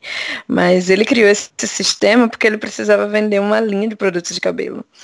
E a Oprah, se a gente der uma olhada na, em fotos por ano dela, você vai perceber aquela coisa que, que, que eu falei no início, né? As mudanças no cabelo das mulheres, elas, elas é, também das mulheres negras especificamente, também conversam sobre evolução dos cosméticos, é, evolução política, é, posição de poder dessa mulher, porque aí a gente está falando de uma das maiores, eu acho que a maior apresentadora dos Estados Unidos, né? Então, é, esse cabeleireiro criou uma escala que se chama, eu traduzi aqui como escala de cabelos. É, e aí, é, ele dividiu em quatro tipos, que a gente usa aqui no Brasil, mas não sabe de onde surgiu. O, o cabelo 1, Eu tô sabendo agora. Eu também. pois é. cabelo tipo 1, que é, de- é, ele, tá, ele dividiu o cabelo em quatro tipos e subtipos. Cabelo 1, straight hair, um A, um B e um C. É o cabelo liso, que ele é fino e frágil, liso e resistente a formar curvas. O cabelo 2, wavy hair, que é o cabelo 2A, 2B e 2C, que seria o cabelo ondulado. O 3, que é o curly hair, que é o cabelo cacheado, 3A, 3B e 3C. E aí você vai escalonando, né? O 3A é menos cacheado que o 3B, que é menos cacheado que o 3C. E o 4, que é o kinky hair, que é o cabelo crespo. E aí, gente, essa escala é ótima porque ela serve para categorizar nossos cabelos, tanto que quando vocês falam que ah, meu cabelo é 3B, eu entendo. Só que existe algumas discussões. E ela é uma escala super didática, né? Porque uhum. parece que na época para vender os produtos, ele falava que você aproximava uma mechinha sua daquela mechinha padrão que estava ali, e aí você tinha um produto direcionado para o seu cabelo. E eu até acho interessante porque os formatos da fibra capilar, elas também refletem é, a forma com que você vai hidratar esse cabelo, pentear esse cabelo. Então, se você tem um cabelo do tipo wave, que é o cabelo ondulado, é, você tem um, um processo de hidratação e de lavagem é, diferente de um cabelo kinky, que é o cabelo do tipo 4. Uhum. E, e aí, se você tiver uma linha de produtos que seja direcionada para esses tipos de cabelo de forma bem específica, assim fica mais fácil cuidar. E a gente tinha falado que uma das nossas questões com relação ao alisamento é que diziam para a gente que era mais fácil manter o cabelo alisado né? Uhum. Porque era mais fácil e mais barato. Porque você acordaria Sim. com cabelo liso e, na verdade, é que nós não éramos ensinadas sobre a variedade dos formatos dos nossos cabelos e nós não éramos ensinadas a cuidar desse cabelo. Uhum. E não ser ensinada a cuidar do nosso corpo é, culpa do nosso racismo estrutural, porque as únicas mulheres Sim. que não são ensinadas a cuidar do próprio corpo, porque é um corpo abjeto, é um corpo que não serve, é um corpo inferior, são as mulheres negras. Porque as mulheres brancas, elas são celebradas, ensinadas e cuidadas a cuidar desde crianças. Por quê? Porque elas Sim. são o padrão, a beleza. Então, manter essa beleza mais bela faz parte do processo de, de, de cuidado das meninas brancas, né? Uhum. E as negrinhas não. As meninas negras não. Só que essa escala, ela ao mesmo tempo que ela é didática, inclusive é, em alguns produtos hoje aparece, né? Alguns cremes de pentear. Tem assim, 4C. Eu estou usando aqui um creme de pentear que é para é, para cabelo 2A, BC até 3A. Então, nos rótulos dos, do, dos cremes, dos produtos de cabelo, já aparece essa escala. E eu acho isso muito positivo. Porque se essa escala foi feita por um cabeleireiro de uma mulher negra, e hoje essa escala está estampada numa linha de produtos específico para mulheres negras, isso é muito bom. Isso mostra que os cosméticos, eles passaram Claro que aí nós temos toda a discussão mercadológica e capitalista, né? Na verdade, não é uma mudança política, não, é para ganhar dinheiro. Eu sei disso. Mas é bom ter uma linha de, de produtos que coloca lá o tipo da minha fibra capilar na, no rótulo. Uhum. Porém, perfeito. Saber a origem disso é ótimo. Só que, gente, as meninas que têm cabelo tipo 4, a, B e C, que estão no, na extrema ponta, meninas e mulheres, que é o cabelo kinky, que é o cabelo mais denso, mais forte, mais resistente. Essas são, essas são as qualidades desse cabelo. Ele é forte, mas existem meninas que também têm cabelo tipo 4, que são cabelos mais sensíveis. Ele tem uma estrutura em Z que não permite formar cachinhos apenas por processos mecânicos, né, que são aqueles processos de é, hidratar o cabelo com, com, algum, com algum hidratante e pegar uma mecha e enrolar na outra mecha, porque aí quando você soltar você vai ter um, uma definição. Eu esqueci o nome desse processo. É, que as meninas que têm cabelo 4 fazem. Ah, e... esqueci também. Pois é. Eu Só- só... não tô lembrando. A gente criou uma escala para ajudar a pensar os nossos cabelos. E aí existe um movimento de. que eu, eu não estou dizendo que é capitaneado por, pelas mulheres negras, mas é de colocar à margem essas meninas e essas mulheres que têm o cabelo mais crespo dos crespos. E isso é muito Sim. complicado, porque geralmente essas mulheres são mulheres de pele escura. As mulheres que têm o Sim, cabelo mais crespo são as mulheres de pele escura. E essas mulheres, a essas mulheres, sempre foi, é, nunca foi facultada a, a imagem de mulher bonita, porque a pele dela não é uma pele que é vista como uma pele bonita por causa de sua cor mais escura. E o seu cabelo também não é visto como um cabelo muito bonito, nem bonito, porque é um cabelo extremamente crespo. E por mais que eu diga que eu aprendi dentro de uma comunidade a, a cuidar do meu cabelo, incentivada pela minha irmã, eu vejo também algumas comunidades exaltando os cabelos do tipo 2 e 3 como o padrão de cabelo cacheado. Uhum. E isso Sim. é muito problemático. Porque aí, gente, se a gente é, tem brigado. Eu, eu falo muito rápido, né?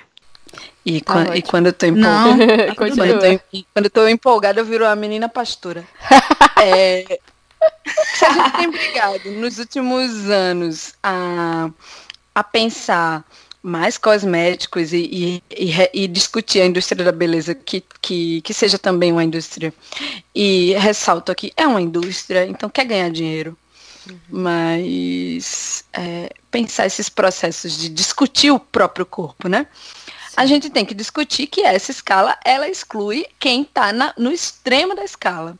E aí que engraçado que o Sim. cabelo do tipo 1 é o cabelo liso e branco. É, e por que, que o, o cabelo mais crespo não pode ser o tipo 1? Sabe? É, Ah, entendi. eu, eu É, sei que é uma questão de lógica crescente, eu sei, eu entendo isso. Mas eu só quero dizer que existem cabelos crespos que são colocados à, ma- à margem. E esses cabelos. Sim. Aí a gente tá criando o padrão do que não era padrão. É, se você tem um cabelo do Uhum. tipo 4, que é o kink, você vai ter mais dificuldade de, primeiro, de achar outras mulheres que tenham esse tipo de cabelo, de discutir sobre esse cabelo, porque a indústria é aquela da blogueira Vibes, que tem um cabelo cacheadinho, que nos últimos tempos tem alisado e dito que ah, Eita. ser isso ou não, o importante é que Polêmica. você seja vibes. É, essas, essas blogueiras aí, elas geralmente são negras de pele clara e que têm um cabelo que é lido hoje, hoje, como muito bonito, porque é um cabelo cacheado, né? Sim. E aquela menina que tem o cabelo crespo, que é extremamente volumoso, um black power belíssimo, mas que é aquele que não forma cachos. É, e aquele que é um afro maravilhoso, mas que essa menina não vai ouvir nunca, que ou vai ouvir pouquíssimas vezes, geralmente de outras mulheres negras, que aquele cabelo é um cabelo muito bonito e que é um e que é e, e ser ensinada a cuidar desse cabelo, sabe? Então é, é muito difícil ainda hoje, mesmo a gente aqui nessa mesa é, tendo o entendimento de, de que a gente hoje prefere ter os nossos cabelos naturais, é, a gente ainda fez duas, né? Disseram, ah, é, eu ainda tenho dificuldade de, de para me organizar com o meu próprio cabelo. E eu não tenho essa dificuldade porque eu tô num, num, num nível da escala que me permite. Eu tenho um day after, e aí, para quem não sabe, um day after é especificamente para as mulheres negras, é o dia seguinte que cabelo cacheado para quem tem cabelo cacheado e crespo, o dia seguinte é muito importante. Porque você dorme E aí, e, e, e, dormir causa uma deformação no seu cabelo e que você precisa estruturar esse cabelo para viver no dia seguinte. Tem mulheres Sim. que não se preocupam com isso, né? E as mulheres negras elas se preocupam por isso que elas se organizam para ter um dia seguinte de um cabelo crespo. E eu não e eu tenho um day after maravilhoso. Eu consigo dormir sem touca, eu consigo dormir com o meu cabelo molhado. E aí talvez por isso que eu não me importe tanto com frizz e com definição, porque o meu cabelo tem pouco frizz e boa definição.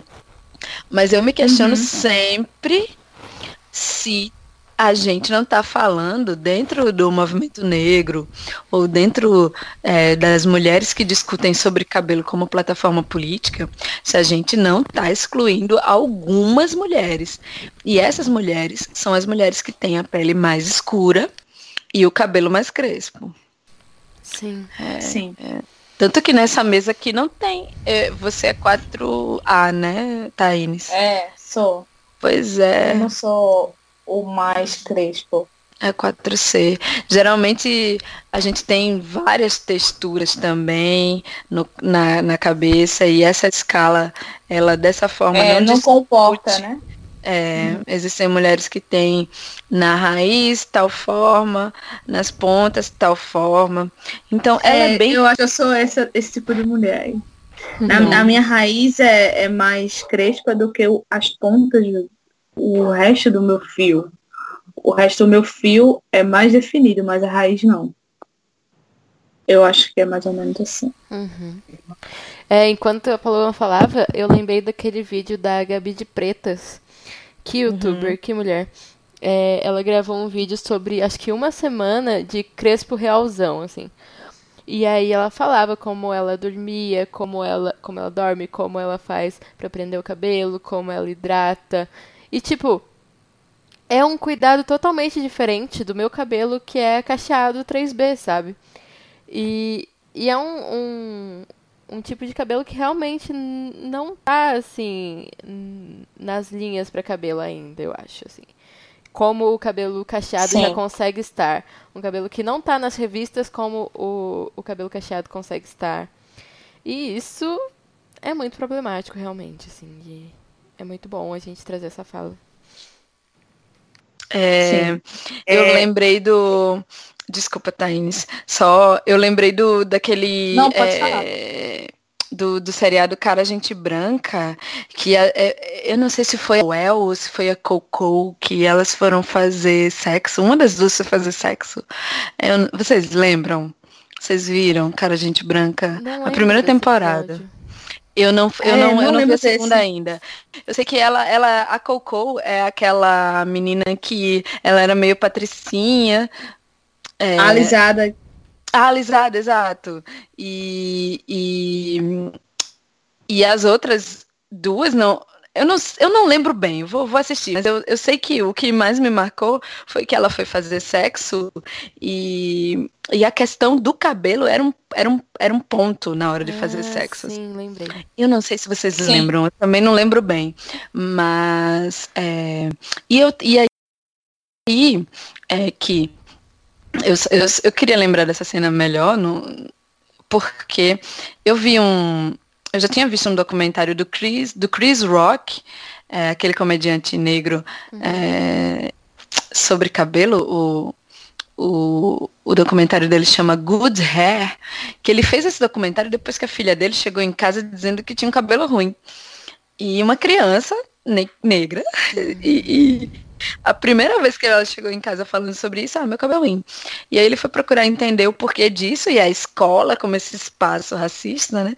É, e, e, e foi tentar entender que não, que o cabelo não, não existem cabelos bons e ruins, existem cabelos diferentes. E aí ele entrevistou homens negros dentro de comunidades negras e era muito interessante porque as mulheres negras que se relacionavam com homens negros dentro de comunidades negras, das mais variados, dos mais variados tipos de cabelo, elas não tinham vergonha nem nenhum problema de estar com com homens negros é, e, e, sei lá, e, e, ter envolvimento afetivo mais íntimo com, com, esses homens. E aí eu tô falando de forma bem heteronormativa, tá bom? Uhum. Porque foi o que foi apresentado lá no documentário. Uhum. Porque esses homens, eles foram, eles eram, eles tinham sido filhos de mulheres negras que tinham cabelos crespos. Então, por crescer dentro dessas comunidades, eles entendiam o processo de cuidado, de hidratação. Eles foram filhos dessas mulheres, então eles dormiram com essas mulheres e logo suas companheiras, elas também seriam essas mulheres. E aí eles entendiam os processos de alisamento, que você não pode fazer cafuné numa mulher que recém alisou o cabelo, uhum. porque o couro cabeludo dela tá fragilizado. Eles entendiam aquela touca que a gente coloca depois que faz escova, e a gente uhum. precisa dormir com essa touca, e que isso fazia parte da intimidade do casal. Uhum. E que a, a, grande provocação do, do, Chris, do Chris Rock era essa. E um homem branco, então? Como seria é, esse homem que não foi socializado para entender todos esses processos desse cabelo, ele teria que estar muito disposto a aprender tudo isso, toda essa Sim. dinâmica. e, e uhum. entender que ele não precisa ter paciência, não. É obrigação da pessoa branca, e no caso desse homem branco que tem uma companheira que é uma mulher negra, é, de entender que, que essas questões, para é obrigatório para ele aprender. Uhum. E aí é obrigatório também para outras pessoas brancas que convivem com pessoas negras aprenderem esses processos. Além disso, entenderem que essa escala, por exemplo, ela é uma escala necessária, porém problemática. De pensar, eu tenho amigas que estão aí, que tem cabelo tipo um A, um B e um C. E elas não estão nem aí, elas nem sabem que essa escala existe. Uhum. E a gente só sabe porque a gente é negra e colocaram a gente, excluíram tanto a gente de um processo que foi necessário que alguém criasse algo para classificar os cabelos que não eram nem vistos como bons cabelos, sabe? Uhum. É, eu acho que foi meio confuso puxar o puxar o, o seriado nessa hora, mas é porque eu lembrei que isso faz parte dos afetos também, sabe? Receber Sim. um cafuné, receber um cheiro no cabelo. Uhum. É, receber uma pessoa na sua casa quando você está no dia da hidratação com ah. óleo. E aí você não, não é muito rápido você ter que tirar o óleo do cabelo para sair, sabe? Uhum. Sair de cabelo molhado, isso é uma questão é, complicada para algumas mulheres negras também. Sim. É, isso acaba deixando a gente mais insegura. É, é mais difícil de socializar também. Uhum. E, e, e, causa sofrimento para algumas mulheres. Sim. sim, eu lembrei de uma cena de This Us, a última temporada, que tem um homem Amo. branco. É, aí tem um homem branco namorando uma mulher negra. E aí eles vão viajar. Sim. E aí nessa viagem, a moça chega no hotel e fala: Nossa, eu esqueci a minha touca de. a minha como chama? Fronha de cetim. Eu preciso de uma fronha de cetim, você pode comprar pra mim? Aí ele fica zoando ela, nossa, por que, você precisa de uma fronha de cetim? Não sei o quê, você é muito exigente. De um lado, né? não sei é. o quê. E ela fica, tipo assim, muito transtornada. E aí ela pensa até em terminar com ele. Assim, porque é, ele não soube o óbvio sobre uma coisa importante para ela, né? O, o, cabelo dela, uma coisa que tem a ver com ela ser negra. E aí ela conta isso, acho que para uma parente negra, assim, e ela, isso que dá ficar com gente branca, não sei o quê. E... Sim. perfeito, perfeito. Eu lembrei muito dessa cena agora, porque realmente, né, o nosso cabelo tem a ver com nossa rotina, tem a ver com muita coisa. É, o nosso cabelo é político e ele é subjetivo também, né? Sim. Muito bom. É, então, gente, já estamos indo para duas horas de gravação. Eita. Mentira! Uhum. Tem tanta coisa para falar. Pois é. 1h49, pô. Sim, aqui tá 1h45. Sempre. É... A gente pode terminar com a questão polêmica do pode alisar? Eita, uhum. Deus. O que, que, vocês acham? Deusa. Bora. Deus e deusa. Bora. Olha. Hoje a gente vou até, vou até cancelar meu microfone aqui. então vamos lá. A gente falou hum. muito sobre os nossos processos de alisamento, muito sobre nossas transições. Mas e aí? A mulher que ainda hoje, 2019, escolhe alisar o cabelo. Pode alisar? Eu acho que é muito. Eu acho que é perigoso a gente falar sobre poder e não poder, sabe? Eu acho que a questão é mais sobre entender processos. E também entender escolhas, assim.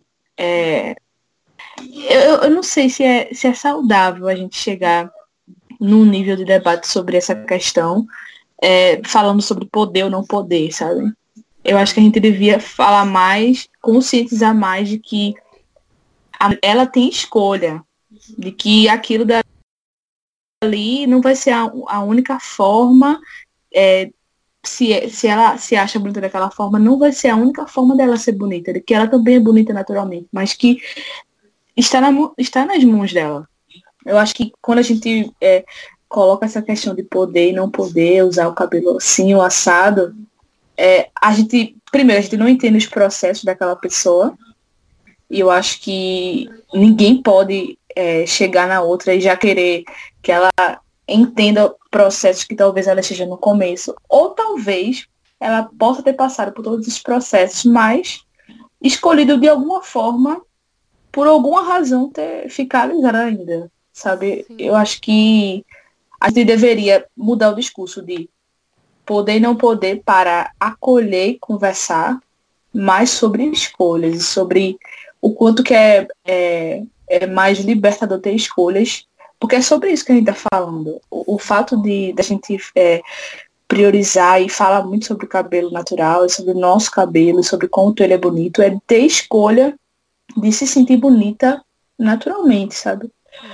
Mas e quando a gente tira esse aspecto da escolha, já não é uma coisa libertadora. Então a gente, a gente, a gente principalmente por ter passado por esses momentos de não escolha sobre nosso cabelo, sobre como se sentir bonita, a gente tem a, acredito que a gente tem a responsabilidade de acolher mais e, e falar mais sobre o quanto que isso é mais um poder libertador.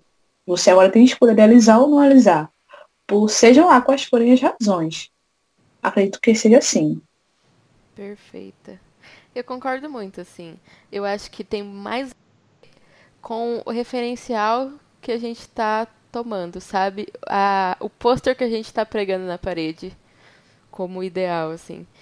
E não sei, eu acho que uma coisa que é, eu estava conversando com uma pessoa recentemente, uma mulher negra, que ela estava falando que o processo de transição teve muito a ver com aprender a brincar com o cabelo dela, assim. Então ela começou a usar o cabelo cacheado e a usar trança e a usar a pintar o cabelo e ela falou uma coisa que é muito interessante. As mulheres brancas sempre tiveram esse movimento assim, de ah, vou pintar meu cabelo, pintar o cabelo de azul, pintar o cabelo de rosa e cortar e deixar grande. E eu acho que o momento de transição para mim tem muito a ver com isso, assim. É, aprender a mexer com o meu cabelo, a fazer penteados diferentes, a usar de um lado, usar do outro. É, pintar, nunca pintei, ainda tem que atingir esse nível de empoderamento. Mas cortar, usar curto, usar longo. Emo. Emo, por que não, sabe? E eu acho que se você. Uhum. É, o alisar nesse momento pode entrar nesse processo, sabe? Pode entrar nesse momento de tô brincando com meu cabelo, vou alisar um pouquinho, depois volto ou não. Aí, eu, sei lá, por mim. Acho que cada um com seus processos, sabe? Sim. É. É isso aí, né? Falando, Olha, né? Eu acho o seguinte, que um, um, um, cabelo, um cabelo negro, ele é. Ele não é só estético, ele promove a ideia de, de identidade de uma comunidade. É, então, ser uma pessoa negra é ser uma pessoa que tem um cabelo negro e o cabelo negro representa uma comunidade, né?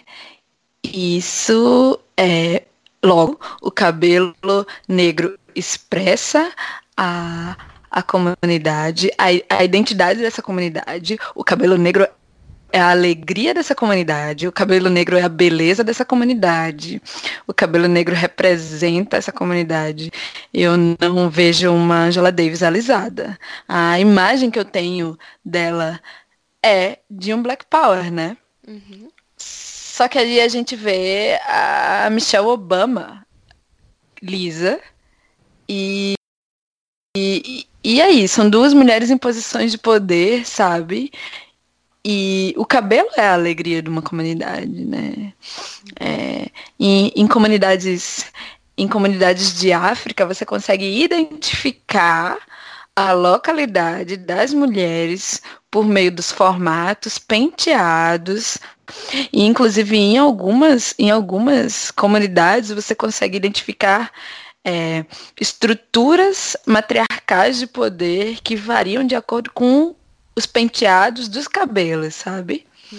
As meninas elas vão mudando os cabelos à medida que avançam, avançam nas idades, à medida que, que estão aptas a casar, porque o casamento ainda é um, uma parte importante para algumas dessas comunidades negras.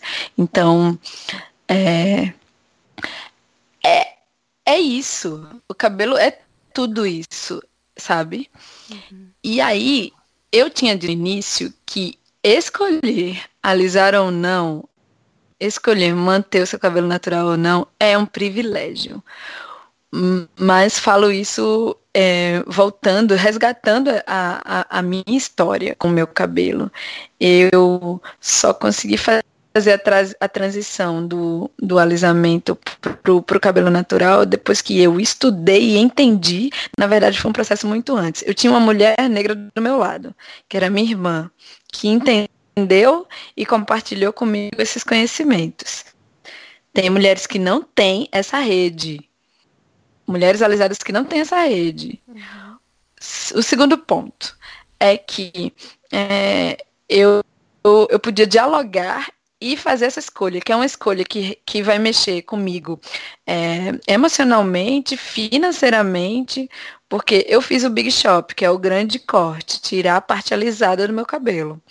Eu tive o cabelo muito curto e existem meninas e mulheres que ficam muito mal porque ficam se sentindo feias, porque nunca tinham visto o, o, cabelo e a cabeça daquela forma. E aí começam a usar acessórios e usar maquiagem para tentar se feminilizar, porque ainda na nossa sociedade um cabelo curto, ele é um cabelo que não é feminino, né? E, e, e, geralmente as mulheres que fazem o Big Shop, eles, elas ficam com cabelo curto durante muito tempo. E, e eu fui privilegiada de dizer, eu, eu pude cortar o meu cabelo daquele jeito, curto do jeito que ficou. Eu pude ter tempo, isso é um privilégio de cuidar desse cabelo, aprendendo todos os dias a cuidar do meu cabelo e ainda faço parte dentro daquela escalazinha de 3A e 3B, eu estou ali no meio da escala, eu não estou no extremo da escala. Então, seria muito fácil dizer para alguma para uma mulher negra, para uma menina negra que não alise seu cabelo porque seu cabelo é político, porque o seu cabelo representa uma comunidade. Mas existem mulheres e meninas negras que não conseguem ainda fazer as próprias escolhas. E isso não é culpa delas. Isso é culpa do racismo. Uhum.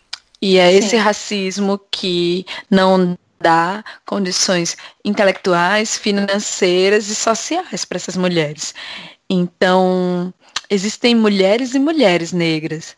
E, e eu acho que sim, eu concordo que antes de dizer que pode ou que não pode, a gente precisa escutar essas mulheres, né, ouvi-las, entender as suas histórias, do, do, mesmo jeito que a gente fez aqui em roda, que é uma metodologia muito negra.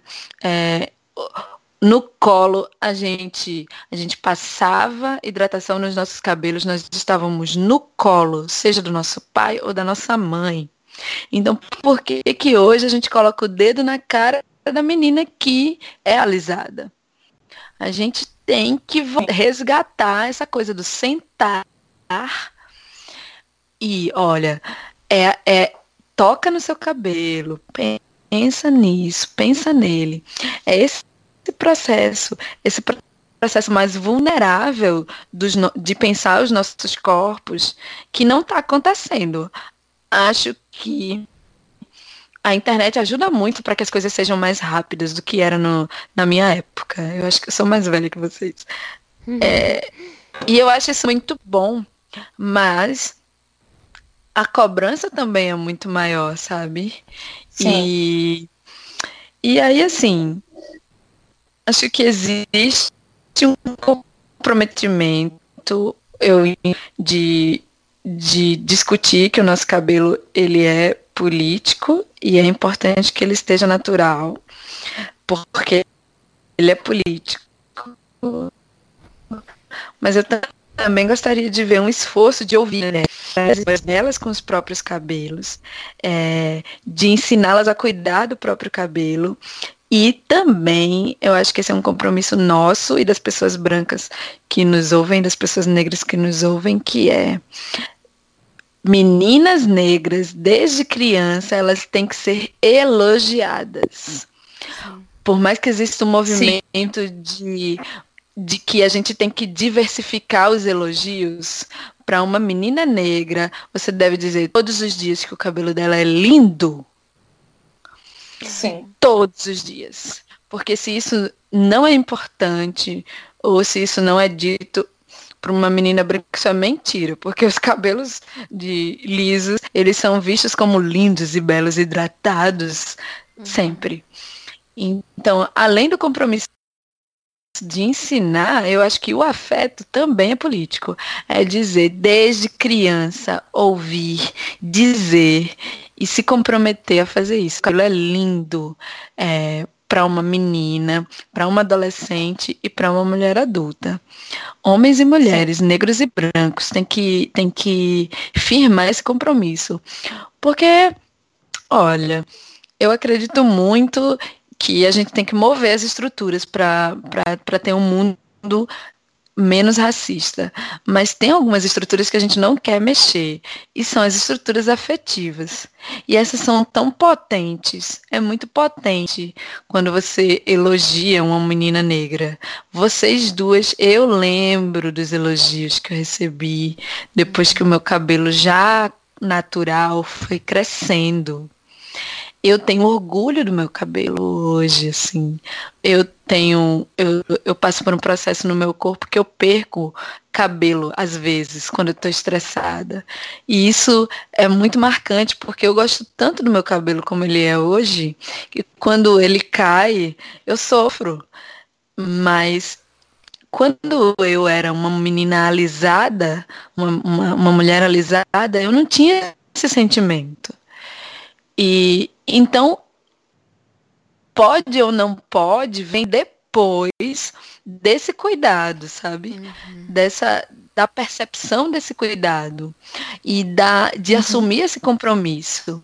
Só depois eu acho que, que a gente assume esse compromisso com, com a gente mesmo, com nós mesmos, com outras meninas e outras mulheres, é, você, Luciana, vai ser jornalista, eu sou professora e você, Thaís, é professora também, né? Isso. Eu acho que eu acho que a gente tem que é, é firmar esse compromisso, assim, de, de, de sermos mulheres que por causa de todas, essa, de todas essas experiências que a gente compartilhou aqui, que estão alinhadas. E eu acho isso incrível de fazer parte da comunidade negra, assim, porque a gente sofre muito com racismo, o racismo mata, mas as coisas belas também acontecem juntas, sabe? É, Sim. chegar aqui e dizer assim, olha, eu, eu adoro o meu cabelo, eu gosto do volume que ele tem, eu, eu, eu me relaciono com pessoas que entendem o meu cabelo. É, é muito bonito, isso é muito bonito, é uma alegria, sabe?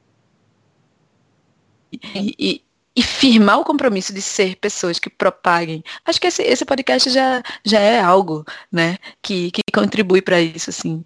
É, é, é, muito importante. E vem antes do, do poder ou não poder. Talvez alguém é. pense é. que eu fiquei em cima do muro. então, eu, eu vou responder que pode sim. É, porque é uma questão de, de privilégios, sabe? Uhum. Mas. Sim, faz muito uhum. sentido. Mas sim. É isso aí, gente. É, nossa, que papo, que conversa, quase duas horas de conversa. Se você chegou até aqui, ouvinte, que bom. Espero que você tenha aprendido bastante com essas mulheres maravilhosas que tem ao meu lado. É, e aí, meninas, você tem, vocês têm alguma indicação? Filme, série? Música.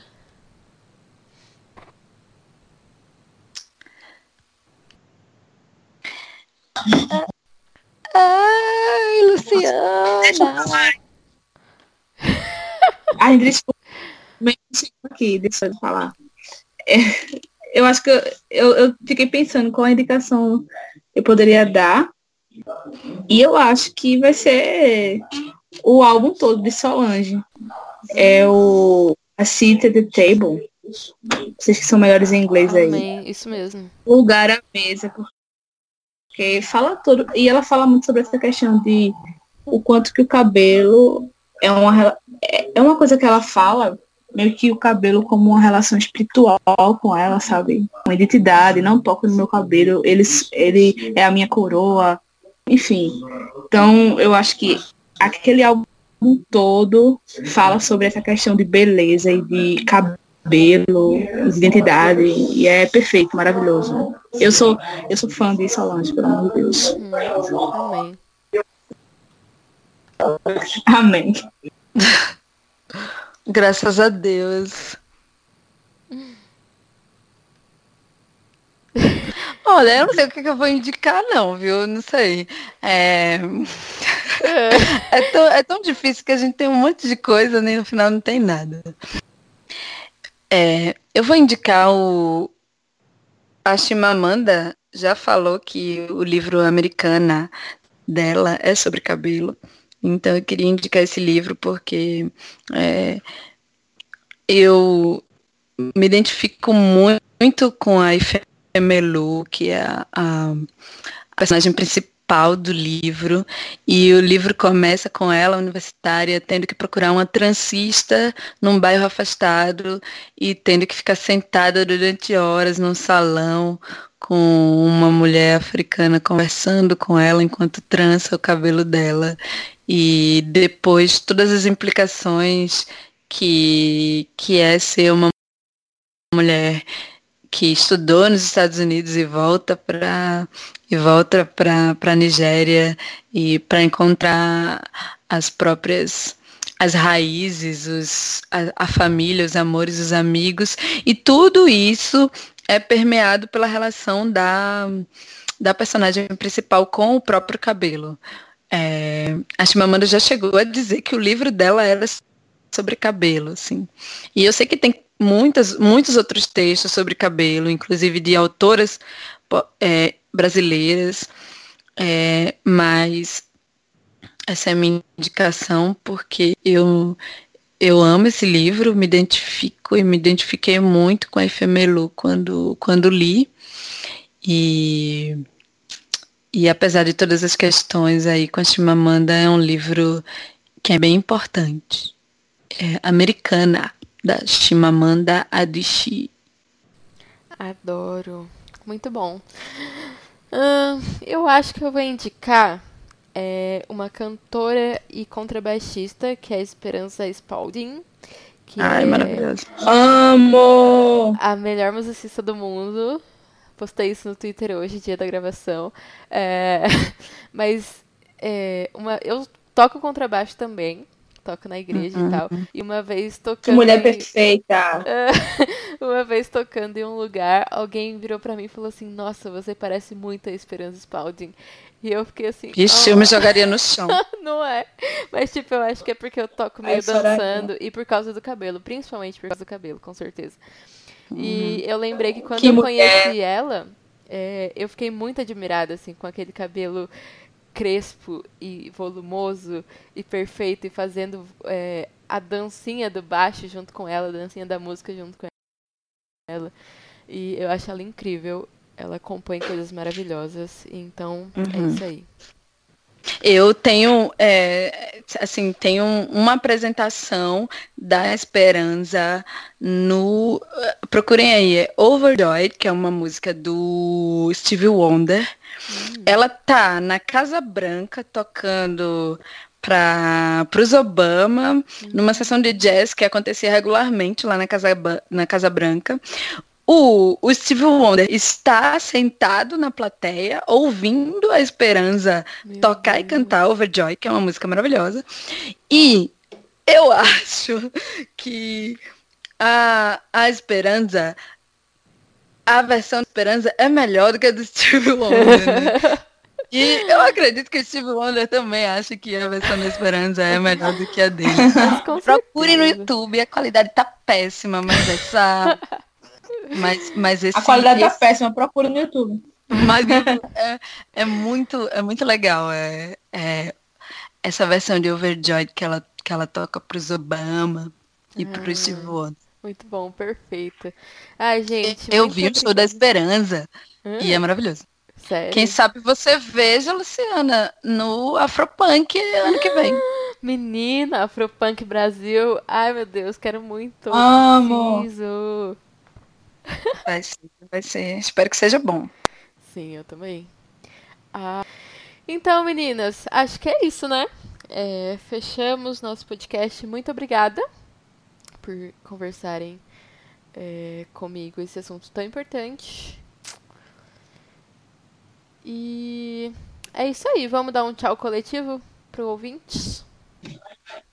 Tchau, tchau, pessoal. Tchauzinho. Beijão. Tchau, pessoal. Beijo. Tchau.